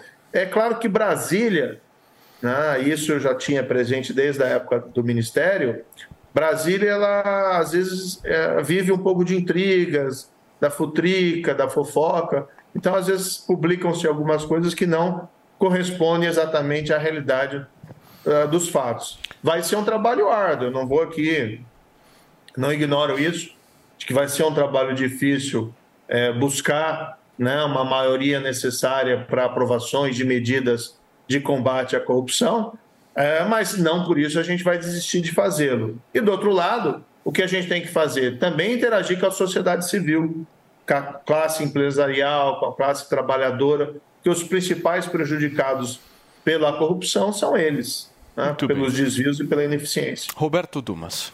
Uh, senador, Sérgio Moro, um prazer falar com o senhor, trazendo um pouquinho mais para a seara econômica. O senhor falou muito bem que é a favor da continuidade da lei das estatais e também a continuidade da independência ou autonomia operacional do Banco Central. O senhor acha que vai ter grande apoio da sua bancada ou também dos outros membros do Senado para isso? Porque isso, como o senhor mesmo falou, se ocorrer, não for aprovado, for terminado a independência do Banco Central, seria um enorme retrocesso econômico que o Brasil veria e com a volta da inflação que prejudicaria justamente o mais pobre. Como é que o senhor vê isso? Não vejo espaço político para é, retirar a autonomia ou a independência do Banco Central. A minha percepção política tá, é que o governo federal tem tomado uma série de decisões erradas na condução da política econômica, a principal delas esse aumento demasiado dos gastos públicos, o que gera aí um cenário de irresponsabilidade fiscal e que impede que o Banco Central possa colocar os juros num viés de baixa. E talvez o governo federal, né, o Lula, esteja aí antevendo uma possível recessão pelos juros elevados e politicamente quer transferir já a responsabilidade ao presidente do Banco Central, transformando ele no grande vilão, né, no grande representante dos plutocratas, rentistas, ambiciosos, é, que provocariam uma recessão. Mas não vejo a possibilidade, até porque é uma questão técnica. Os juros não caem, porque existe uma necessidade técnica de mantê-los nesse patamar ou até eventualmente de subi-los, porque o governo não tem apresentado projetos né, que tenham gerado que tragam segurança ah, dentro do nosso futuro. Mas não acredito, claro que eu não falo pelo Congresso, mas não acredito em momento nenhum que qualquer proposta eh, de enfraquecer o Banco Central possa ser bem sucedida. E ao contrário, né, mas aí que acho que a gente tem que, que tomar cuidado. A responsabilidade, a meu ver, do parlamento é fortalecer, proteger o Banco Central, não só desses ataques, mas como eu fiz, eu apresentei uma emenda, uma medida provisória, que protege o regime de metas. Ó, você vai ter que ter unanimidade, as decisões não vão ser mais por maioria, são três. O ministro da Fazenda, a ministra do Planejamento e o presidente do Banco Central. Dois deles são mais suscetíveis, né, porque são nomeados e podem ser demitidos a qualquer momento, são mais suscetíveis à interferência política, enquanto o presidente do Banco Central não. Se a gente demanda unanimidade de decisão, não mais maioria, nós temos condições de fazer prevalecer uma decisão técnica em relação às metas de inflação e os intervalos de tolerância. E, em segundo lugar, se não atingir unanimidade, prevalece o voto que propõe os índices menores. É uma resposta institucional, a meu ver, esses ataques que estão sendo feitos ao Banco Central e ao regime de metas de inflação. Porque o mais grave é isso. Sim. Não é um ataque apenas ao presidente do Banco Central, é um ataque ao regime de metas de inflação. Sempre que algo nos emociona, nossa primeira reação é compartilhar com quem gostamos. Essa é a receita de sucesso do restaurante Trebiquieri, recomendando e sendo recomendado há mais de 10 anos. Venha nos visitar. Reservas pelo telefone 11 3885 4004 ou no nosso site trebiquieri.com.br. A Jovem Pan News chegou à TV e para assistir a nossa programação é muito fácil. Se você tem TV por assinatura, procure pelo canal 576 na NET, Claro TV, Sky e DirecTV Go. Pelo canal 581 na Vivo TV ou também pela Oi Play. Já na parabólica é só sintonizar o canal 7 digital. Mas se você quiser assistir na palma de sua mão, no celular ou tablet, é só baixar o Panflix na sua loja de aplicativos e assistir 24 horas no mundo todo. Jovem Pan News. Aí, tá embarcando no mundo de apostas esportivas e não sabe por onde começar? Então conheça o vaidebob.com. Simples, fácil e intuitivo, o site te oferece as melhores odds do mercado e tem mais. Nas redes sociais, arroba vai de Bob, você tem postagens diárias sobre as principais disputas e dicas para fazer aquela fezinha. Muita gente acha que apostar é um bicho de sete cabeças, mas agora que você tem o Vai de Bob, fica relax. Então já sabe, na dúvida, vai de Bob.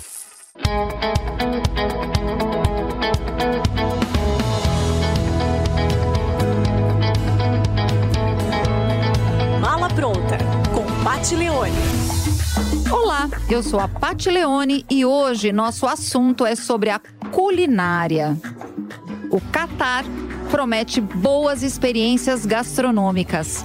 A base alimentar Qatari é uma mistura de sabores com forte influência iraniana, libanesa e indiana. Carne de cordeiro, peixes e frutos do mar não faltam do cardápio.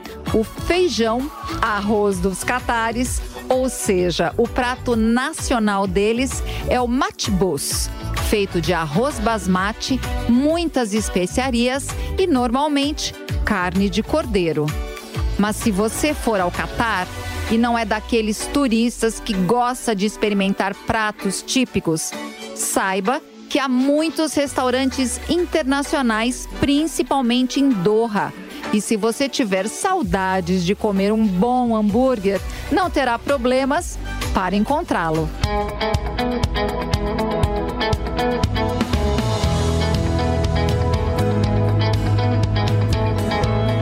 Mala pronta com Pat Leone. O seu canal de notícias multiplataforma. Jovem Pan News. Você já ouviu alguém chamar uma empresa de unicórnio? Unicórnios são empresas avaliadas em mais de um bilhão de dólares. Já imaginou investir numa empresa com esse potencial? Então junte-se à Jovem Pan na caçada do próximo unicórnio. Chegou Unicorn Hunters, o reality show que é sucesso nos Estados Unidos e na América Latina, agora no Brasil e aqui na Jovem Pan News. Unicorn Hunters. Assista, faça sua avaliação e acesse unicorn.com para investir no próximo unicórnio. Unicorn Hunters. Todo domingo às 5 e meia da tarde na Jovem Pan News e na Panflix, onde e quando você quiser. A Jovem Pan está com você em todos os lugares e em todos os momentos. De manhã, informação e opinião na medida, para começar o dia do jeito certo. Bem-vindo, já estamos no ar, começando o Jornal da Manhã para todo o Brasil. Os principais assuntos. A notícia de última hora. Uma frente fria chegou ao Rio de Janeiro. E aquilo que mexe com a sua rotina. Até o momento, o engarrafamento. Tudo passa pelo microfone da Pan. A Jovem Pan está com você o tempo todo, com som e imagem. De Brasília, Luciana Ventura. Popeta, como é que foi a conversa com o Marcelinho? Rio, Rodrigo Viega. Viu só? Acesse jovempan.com.br, baixe o aplicativo da Panflix e se inscreva em nossos canais no YouTube. Jovem Pan News.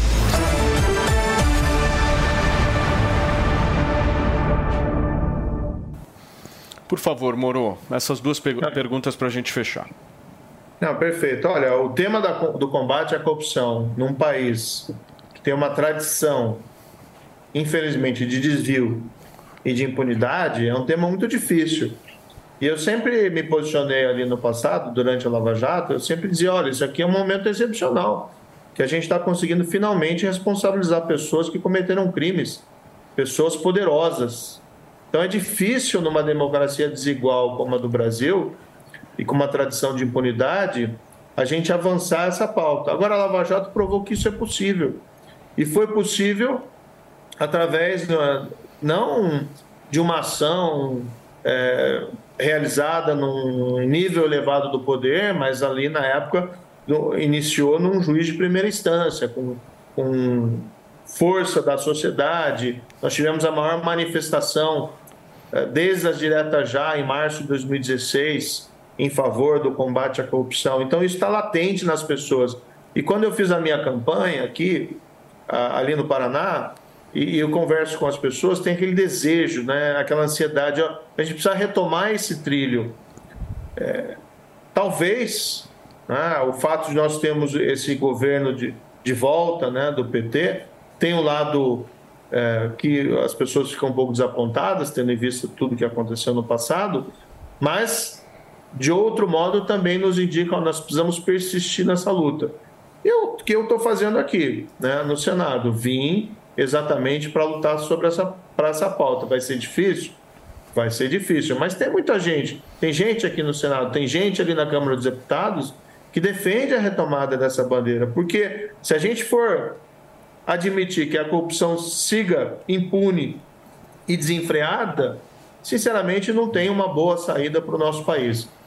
Boa parte do nosso atraso, nosso desenvolvimento, na nossa desigualdade, decorre exatamente do nosso fracasso em vencer o patrimonialismo, em vencer essa captura do Estado por grupos específicos que acabam como uma espécie de carrapato, né, se alimentando dos cofres públicos em detrimento da população. Em relação a esse discurso do, do judiciário, a gente tem, tem que tomar isso com bastante cuidado. Eu ouço ainda com muita frequência, ah, Lava Jato levou à criminalização da política. É uma ova, né? Quem foi condenado a Lava Jato, quem foi preso na Lava Jato, era quem roubou dinheiro público. Todo ato de corrupção é um ato de roubo. Todo corrupto é, portanto, um ladrão. A única coisa que a Lava Jato fez foi tratar o corrupto como ele deve ser tratado, como um ladrão, que tem que ser julgado, sim, mas tem que ser responsabilizado. Como aquele que saque, verdadeiro saque que houve a Petrobras, e muitas vezes ali direcionado também a esquemas de propina visando alimentar políticos graúdos, inclusive no Congresso Nacional, como aquilo pode ser considerado criminalização da política. No fundo, ali nós tínhamos políticos que cometeram crime e que foram responsabilizados. Então a gente tem que tomar bastante cuidado. Agora, eu defendo particularmente que o Senado tem que assumir um papel de protagonismo dentro desse nosso, nosso cenário político. O Judiciário tem um papel mais limitado. Dentro de uma democracia, quem tem que ser cobrado principalmente são os representantes eleitos. Que se a gente não está satisfeito com eles, a gente troca. Enquanto que no Judiciário, é, pelas garantias do juiz, isso é, isso é muito complicado. Então a gente tem que tomar muito cuidado com esse discurso, mas eu espero que a gente retome um cenário de normalidade institucional e na qual o Senado possa ter um protagonismo maior na história da República, como já teve no passado, na época do Império e mesmo durante a República e até mesmo nessa nova República. Ô Moro, será que a gente vai te ver candidato em 2026? Porque eu ouvi até Michele Bolsonaro aí também sendo aventada. Você tem essa vontade? Só para a gente fechar. Ah, eu estou preocupado, Paulo, em fazer o meu mandato aqui de Senado, fazer um bom mandato. Nem, nem esquentei a cadeira aqui, acabei de. né, não deu uma semana da posse e o pessoal já começa a especular. Eu acho que a gente tem tanta preocupação no presente e tem tanta responsabilidade em atender aquilo que os nossos, que os meus eleitores esperam de mim, é, que o foco, pensar em 2026, pensar em 2030 ou lá adiante, é, não, não faz muito sentido uh, no, no presente momento. É, mas a especulação nada mais é do que a vontade dos outros querendo que se realize, né? Então, ou seja, eu acho interessante você pensar nessa possibilidade. Muito bem. Senador, muito obrigado, viu, por primeiro por ter aí aberto a tua agenda pra gente, ter escolhido o Morning para você dar a primeira entrevista depois aí de empossado no Senado Federal. A gente deseja todo o sucesso do mundo e que você faça um bom trabalho aí no Senado Federal. Conte conosco aqui caso tenham pautas, né, turma? Sempre tem pautas relevantes aí no Senado Polêmicas, né? Para a gente trazer aqui no programa, repercutir e cumprir o nosso papel por aqui. Obrigado, senador. Ah, muito obrigado. Esse espaço é sempre importante para a gente prestar contas do que a gente vai fazer e eu agradeço muito a atenção de vocês. né? É realmente a primeira entrevista que eu dou desde as eleições. Eu optei por ficar um período um pouco em silêncio, né? Eh, esperando a posse, mas estamos aí sempre à disposição. Muito obrigado, Paulo. Muito bem, gente. Essa foi a entrevista aqui exclusiva do Morning Show com o senador eh, empossado da República, Sérgio Moro. E a Beleza. gente vai com o nosso time agora repercutir essas falas todas de agora, certo, meu querido mano? Como é que você viu a postura aí do senador? É muito louco isso, né? Porque eu ainda não me acostumei com o Sérgio Moro senador. Ainda tem a figura, É. né? De juiz, ainda tem a figura. Mas pra mim ainda Pois nem é. saiu, assim. Ele hoje é o senador, da Senador República, tem Sérgio Moro. oito anos de mandato aí pela frente, mano. Pois é, me chama a atenção na postura do Moro uma é, tentativa de se colocar como um possível líder do campo de oposição é, ao petismo. É importante destacar que o Moro não isentou o, o Bolsonaro dos problemas, dos retrocessos no combate à corrupção, ou seja, é, mesmo que não tenha sido um ataque incisivo do tipo, ele não, não, não saiu da boca dele a frase Bolsonaro prejudicou o combate à corrupção, mas ele claramente disse que é, de forma muito política e man- tentando manter, acredito eu, é, uma ascendência sobre esse campo, ou seja, não afastar o eleitor bolsonarista é, da figura dele, ele buscou se diferenciar e colocar também um, um tom mais moderado. Eu acho que uma das pautas mais polêmicas dele é a prisão em segunda instância, né? É verdade, é verdade. Que é algo que aumentaria muito a eficiência do judiciário brasileiro, né? Porque a gente tem processos que têm é, recursos infinitos e acabam durando muitos anos e não tem um desfecho. O que, que você achou, Afá? Eu acho interessante esse amadurecimento do Moro, né?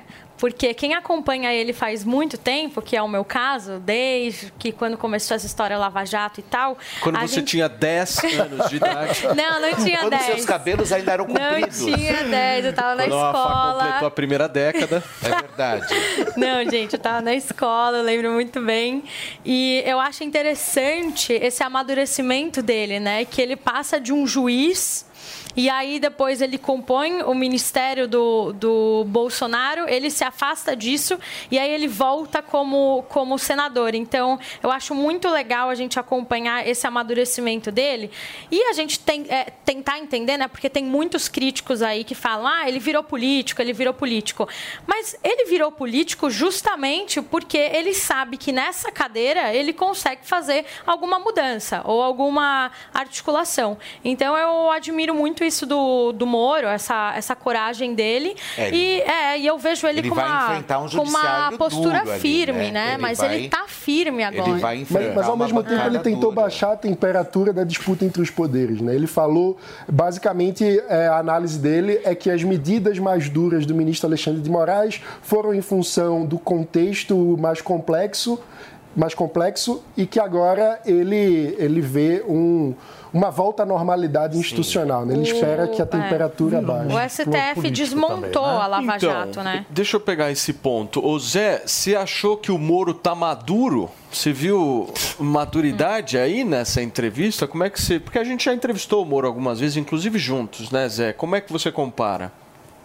E- eu- Ele está treinado, né, com foco, entendendo qual é o papel do Senado, os limites do Senado, mas também as possibilidades de alguns pontos coerentes que ele vem defendendo. A família do presidente Jair Bolsonaro não considera Moro como aliado fiel. E não é, Moro tem uma linha própria, assim como o senador Mourão, né? Quer dizer, para mostrar a dificuldade que Jair Bolsonaro terá em liderar uma oposição nacional, ou seja, terá que fazer um trabalho e demonstrar uma grande liderança, mudou um pouco o tom. Veja que esses novos deputados e senadores têm iniciativa própria, assim como o governador de São Paulo, que apesar de ser eh, que foi eleito com o grupo do presidente Jair Bolsonaro, não é exatamente um Bolsonaro 2, né? Então essa é a nova configuração do senador Sérgio Moro, que se preserva, se deixa na possibilidade ali de ser o candidato. Eu acompanhei aqui o Pedro Simon, senador do Rio Grande do Sul, que tentou de todas as formas criar uma CPI para investigar os corruptores. E o diagnóstico é esse: existe corrupto, político que se vende porque existe o que compra, o que paga. E nunca o Congresso Nacional conseguiu investigar. E vem Sérgio Moro, juiz lá, e coloca na cadeia, investiga pune e prende empresários, os grandes corruptores, a mão que paga, né? Então ele tem esse grande eh, capital e agora é administrar. Achei sim ele equilibrado, é isso mesmo. O Senado tem limites. Ô Roberto, o que, que você achou daquela resposta que você fez em relação à postura dele no Senado? Eu achei o seguinte, eu achei que a maturidade do senador, ele mostrou uma tanto transversalidade. Em que sentido? No sentido de que, ao mesmo tempo que ele fala sobre o judiciário, o legislativo, na parte que ele mais conhece, ele explicou sobre a independência do Banco Central como um verdadeiro economista. Ele não falou, olha, simplesmente a independência do Banco Central pode ter uma influência política. Mas ele explicou como se fosse tivesse um pleno conhecimento de economia, qual é o problema da inflação, como funciona o Conselho Monetário Nacional, por que, que uma decisão técnica seria muito mais importante no caso do, do desempate. Eu achei ele muito melhor, muito bem preparado, não melhor. Não conhecia ele preparado em relação à economia, mas muito bem preparado, pelo menos na parte econômica. Gostei muito da resposta dele. E eu destaco o seguinte: do ponto de vista de ocupação de espaço político, a gente pode dizer que ele tanto é, tentou olhar para frente, preservando um pouco um diálogo com o público que gosta do ex-presidente Jair Bolsonaro, como sinalizou para o público tucano, no sentido que falou sobre preservar o legado do plano real, Exato. que é uma, uma expressão até que passou muito tempo em falta na, na política brasileira. Esqueceram, então, esqueceram. Pois é. Vocês estão muito moretes nesse programa, hein, Felipe Campos? Todo mundo achando lindo e maravilhoso. Eles estão com faixa. Eu não gosto muito Eles estão disso. com faixa. Moro, moro. Deixa eu trazer o nosso Alexandre Borges, Ale, e tocar no ponto contigo, É. que eu acho que você vai, vai falar sobre isso. Eu gosto do que foi, Xandão. foi justamente o nosso Xandão do Morning Show. lá. Que foi exatamente a, ele não culpar o ex-presidente Jair Bolsonaro em nada no que se refere ao, ao afrouxamento no combate à corrupção. Eu não sei se vocês perceberam isso, mas eu percebi uma, um cuidado muito grande de Moro justamente nesse sentido de não, de alguma forma, colocar Bolsonaro Ele no falou centro que não da isenta, mas não É um né? campo É minado. porque a luta Então. dele contra o, o PT é muito maior do que com É o um governo campo minado. Bolsonaro. Eu sei, mas, Mas o ele meu tem ponto campo é o seguinte, dos dois lados, né? Será que se combate a corrupção, e é isso que eu quero perguntar para Passando pano? Passando pano para o que aconteceu, esse é o meu ponto. E aí, Alexandre? Pois é, ele está se mostrando cada vez mais político, né? Quer dizer, ele, quando assume, isso já aconteceu lá no segundo turno, ele foi eleito eh, senador e depois do segundo turno ele cai no colo de Jair Bolsonaro eh, eh, de uma maneira ali muito clara, ele vai com Bolsonaro, inclusive, nos debates de segundo turno. Então ali ele tem aparentemente, uma ideia de tentar assumir uma- um protagonismo no antipetismo, eh, numa, num campo aí da, da centro-direita e tal, porque você vê que ele, como Romeu Zema, como eh, eh, o próprio Rogério Marinho, como Tarcísio de Freitas, um pouco como é, é, é, Eduardo Leite no Rio Grande do Sul, você tem uma quantidade de políticos muito interessantes no país que entenderam que existe um público de centro-direita no Brasil que quer um, um, um deputado dos antipetistas que não quer esquerda, mas também não quer ser anti-vacina, não quer ser contra a democracia, não quer acabar com urna eletrônica, não quer entrar nesse tipo de piração. É, é, não quer ser o que eu chamo de PSTU da direita, entendeu? Não quer ser o PCO da direita.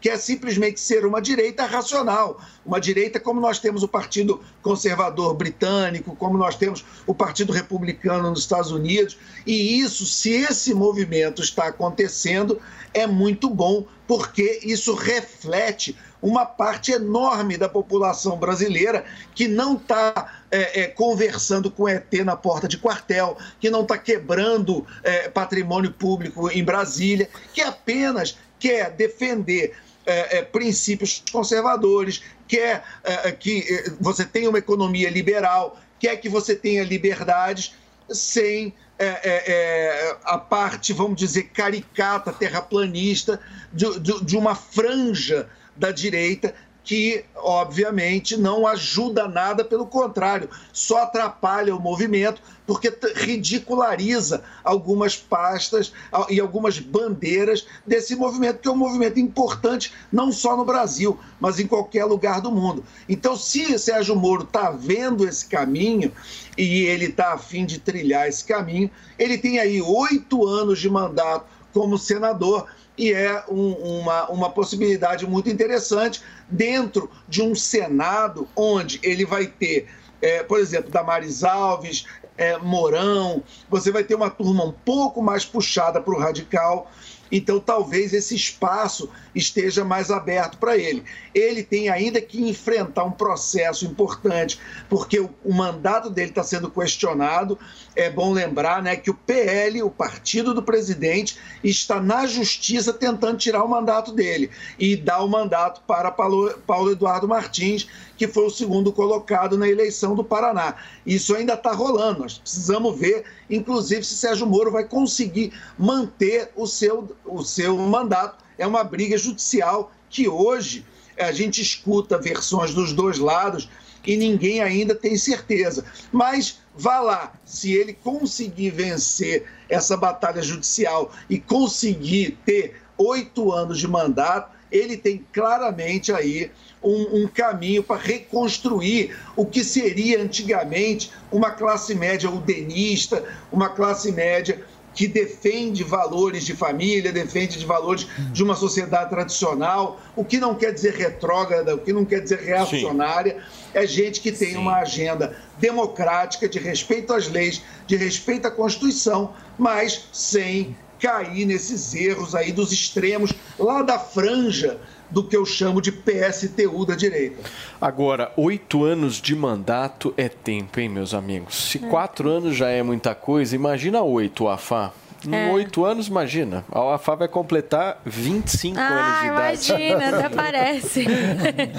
Eu vou ter passado dos 30 já, Paula, Nossa daqui a oito anos. Nossa Tá um problemão, né? É um problemão. Passar dos 30 já. É um problemão, né? Passar dos 30 anos. Não, mas acho que a gente tem que aproveitar essa fala do Alê e tentar entender que quando eu digo que o Sérgio Moro ele amadureceu, é, o Alê traz muito essa coisa, né, de colocar às vezes toda a direita numa caixa de extremos e eu não. Tá, calma, Toda não. Eu entendi, mas en- enfim, qu- quando você fala o, o, o tempo inteiro que essa direita é extremista, é, a, a, a pessoa que está escutando a gente é, acha que todo mundo que está militando em favor de uma, de uma direita sensata aqui entra nessa caixa do, do extremismo. E eu acho que esses outros senadores eleitos, como Mourão, Damares, enfim, é, eles vão fazer parte de uma bancada muito forte com o Moro de oposição. E eu acho que dessa oposição vai nascer aí um novo líder, uma, uma terceira via, né? De fato, que trabalhe em prol do, do Brasil e que tem essas pautas anti, anticorrupção muito, muito fortes. Então, é, é, é esse o ponto que eu quis trazer quando eu falei que ele amadureceu nisso. E ele não pode simplesmente se afastar do, do Bolsonaro do dia para a noite, porque o Bolsonaro teve 49,1% dos votos. Muita gente quis ele. Então ele não pode simplesmente falar, ó, eu não estou mais aqui com ele. Não, ele precisa trabalhar com eles ainda. Mas também não dá para ficar passando pano. Ele não Porque- passou pano. Porque uma coisa importante é que para Ele ter uma um possibilidade mano. de uma direita civilizada, democrática, é fundamental isolar os radicais da extrema direita e se diferenciar. Por quê? Porque o que o PT mais vai tentar ao longo dos próximos anos é fortalecer a polarização com o bolsonarismo radical, o PSTU da extrema-direita, como diz o, o Alexandre Borges. Então, se diferenciar e retirar qualquer vinculação com esses radicais golpistas que fizeram os atos é, do, do 8 de janeiro é fundamental para se colocar como uma opção O, democrática. o Ale pediu a palavra, por favor, Alexandre. Não, só para dizer que a, a- quando a UAFA fala que a gente é, é, vai construir no futuro uma direita racional, propositiva, que faça uma boa oposição, nós estamos na mesma página. Conta comigo, nós estamos na mesma torcida.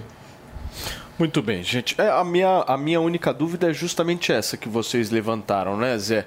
Até que ponto politicamente o Moro ele precisa estar próximo ou não do Bolsonaro? Isso é uma dúvida que eu tenho.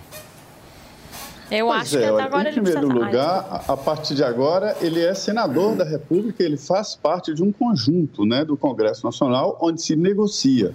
É, e a terceira via é, não existe, é, são duas vias aqui, ou é governo ou oposição.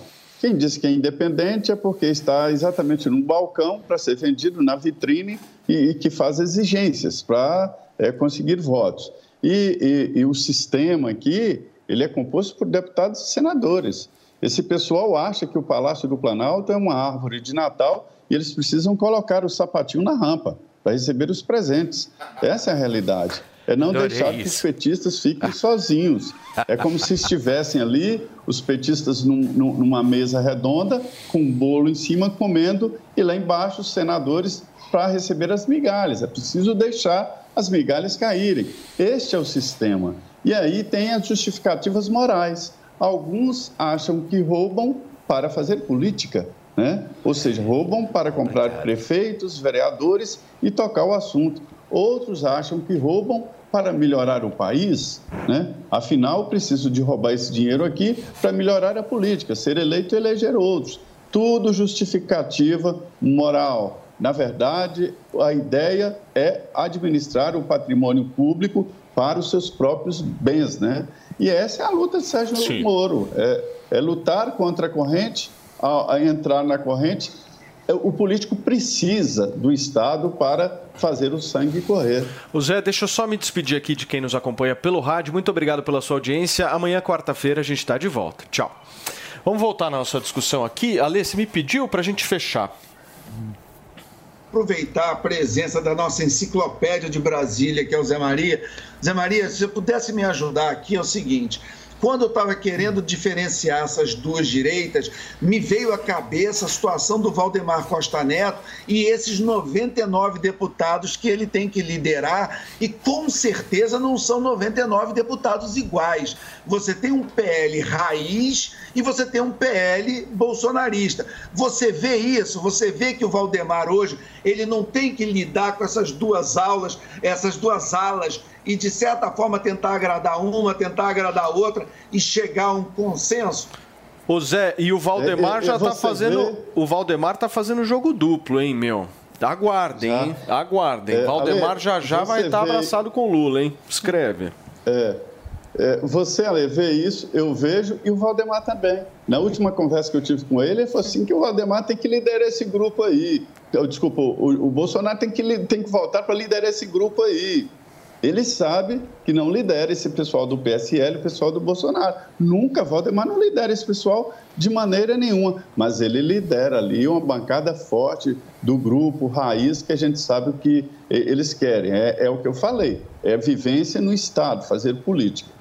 Muito bem, gente, são 11 horas e 57 minutos. Meu querido Felipe Campos, vamos falar um pouquinho de carnaval, porque depois de ensaiar com a Mancha Verde no sábado, na cidade de São Paulo, a rainha da bateria da Salgueiro, Viviane Araújo, deu ar da graça no sambódromo do Rio de Janeiro para o ensaio técnico da escola de samba nesse domingo. Apenas cinco meses após o nascimento do filho, Joaquim, eh, Viviane exibiu um corpo absolutamente perfeito, certo? Muito parecido com o seu, Fê. Maravilhoso! Mas antes da gente pra Viviane Araújo, rapidinho uma manchete Thierry. O cantor Thierry tem suas redes musicais derrubadas após citar Lula e Bolsonaro, hein, pessoal? Então correm lá e deem uma lida em tudo.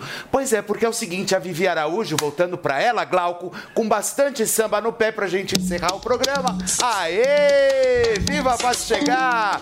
E aí, olha só, nas redes a rainha postou um figurino que vai usar no desfile com a legenda Pecado Original. Vestida com as flores, folhas e uma maçã e uma serpente amarrada nos braços, a mãe de Joaquim, representando o primeiro pecado de Adão e Eva. E assim deslumbrou Viviane Araújo. Isso aí é samba, meu. Acho É que o Glauco samba, apertou o botão coisa- errado, hein? Ele, ele, ele confundiu o Ah, é ele confundiu o Ogã com Adão e Eva, com samba. E aí ele foi pro sambódromo. Ah, agora sim. agora sim. Muito bem, Glauco. Agora sim. Agora ele acertou. Muito bem. Meus queridos, nós vamos ficando por aqui. Ai, Muitíssimo ai. obrigado pela sua audiência, pela sua companhia na manhã desta terça-feira. Ah, ainda dá tempo? Ah, dá tempo pra mais uma fofoca? Dá mais, dá temos tempo, mais uma, mas por então, favor, continuando Fê. aí, Viviane Araújo já, nossa, não tá em um ano que ela teve, deu à luz, né? E ela tá com um corpaço. Tá, Eu não consigo entender o que, que essas mulheres fazem, sabe, assim, pra... Malha, né? Elas de manhã, de tarde e de noite. Elas usam. Usam Elas ficam lindas. Ficam maravilhosas. Agora sim, gente, Beijo, deixa eu agradecer pessoal. ao nosso Zé Maria Trindade pela participação. Zé, é sempre bom ter você por aqui. Olha o Zé, o nosso querido. Alexandre Borges, o Roberto Dumas que participou aqui com a gente. Obrigado, viu, Roberto? Volte sempre Prazer. aqui. O nosso Mano Ferreira, o Afacadre, Felipe Campos. Oba, e vocês que ficaram nós. com a gente por aqui. Muito obrigado, gente. Amanhã a gente Vamos volta esperando cada um de vocês. Até logo, hein? Solta o samba. O que que vai ter? A sexta-feira é a Adriane Galisteu? Adriane Galisteu ao Sexta vivo agora. aqui nesse sofá. Mais conhecido como Sexta Agora. Sexta agora. Muito bem. Turma, tchau. Até amanhã. Tchau.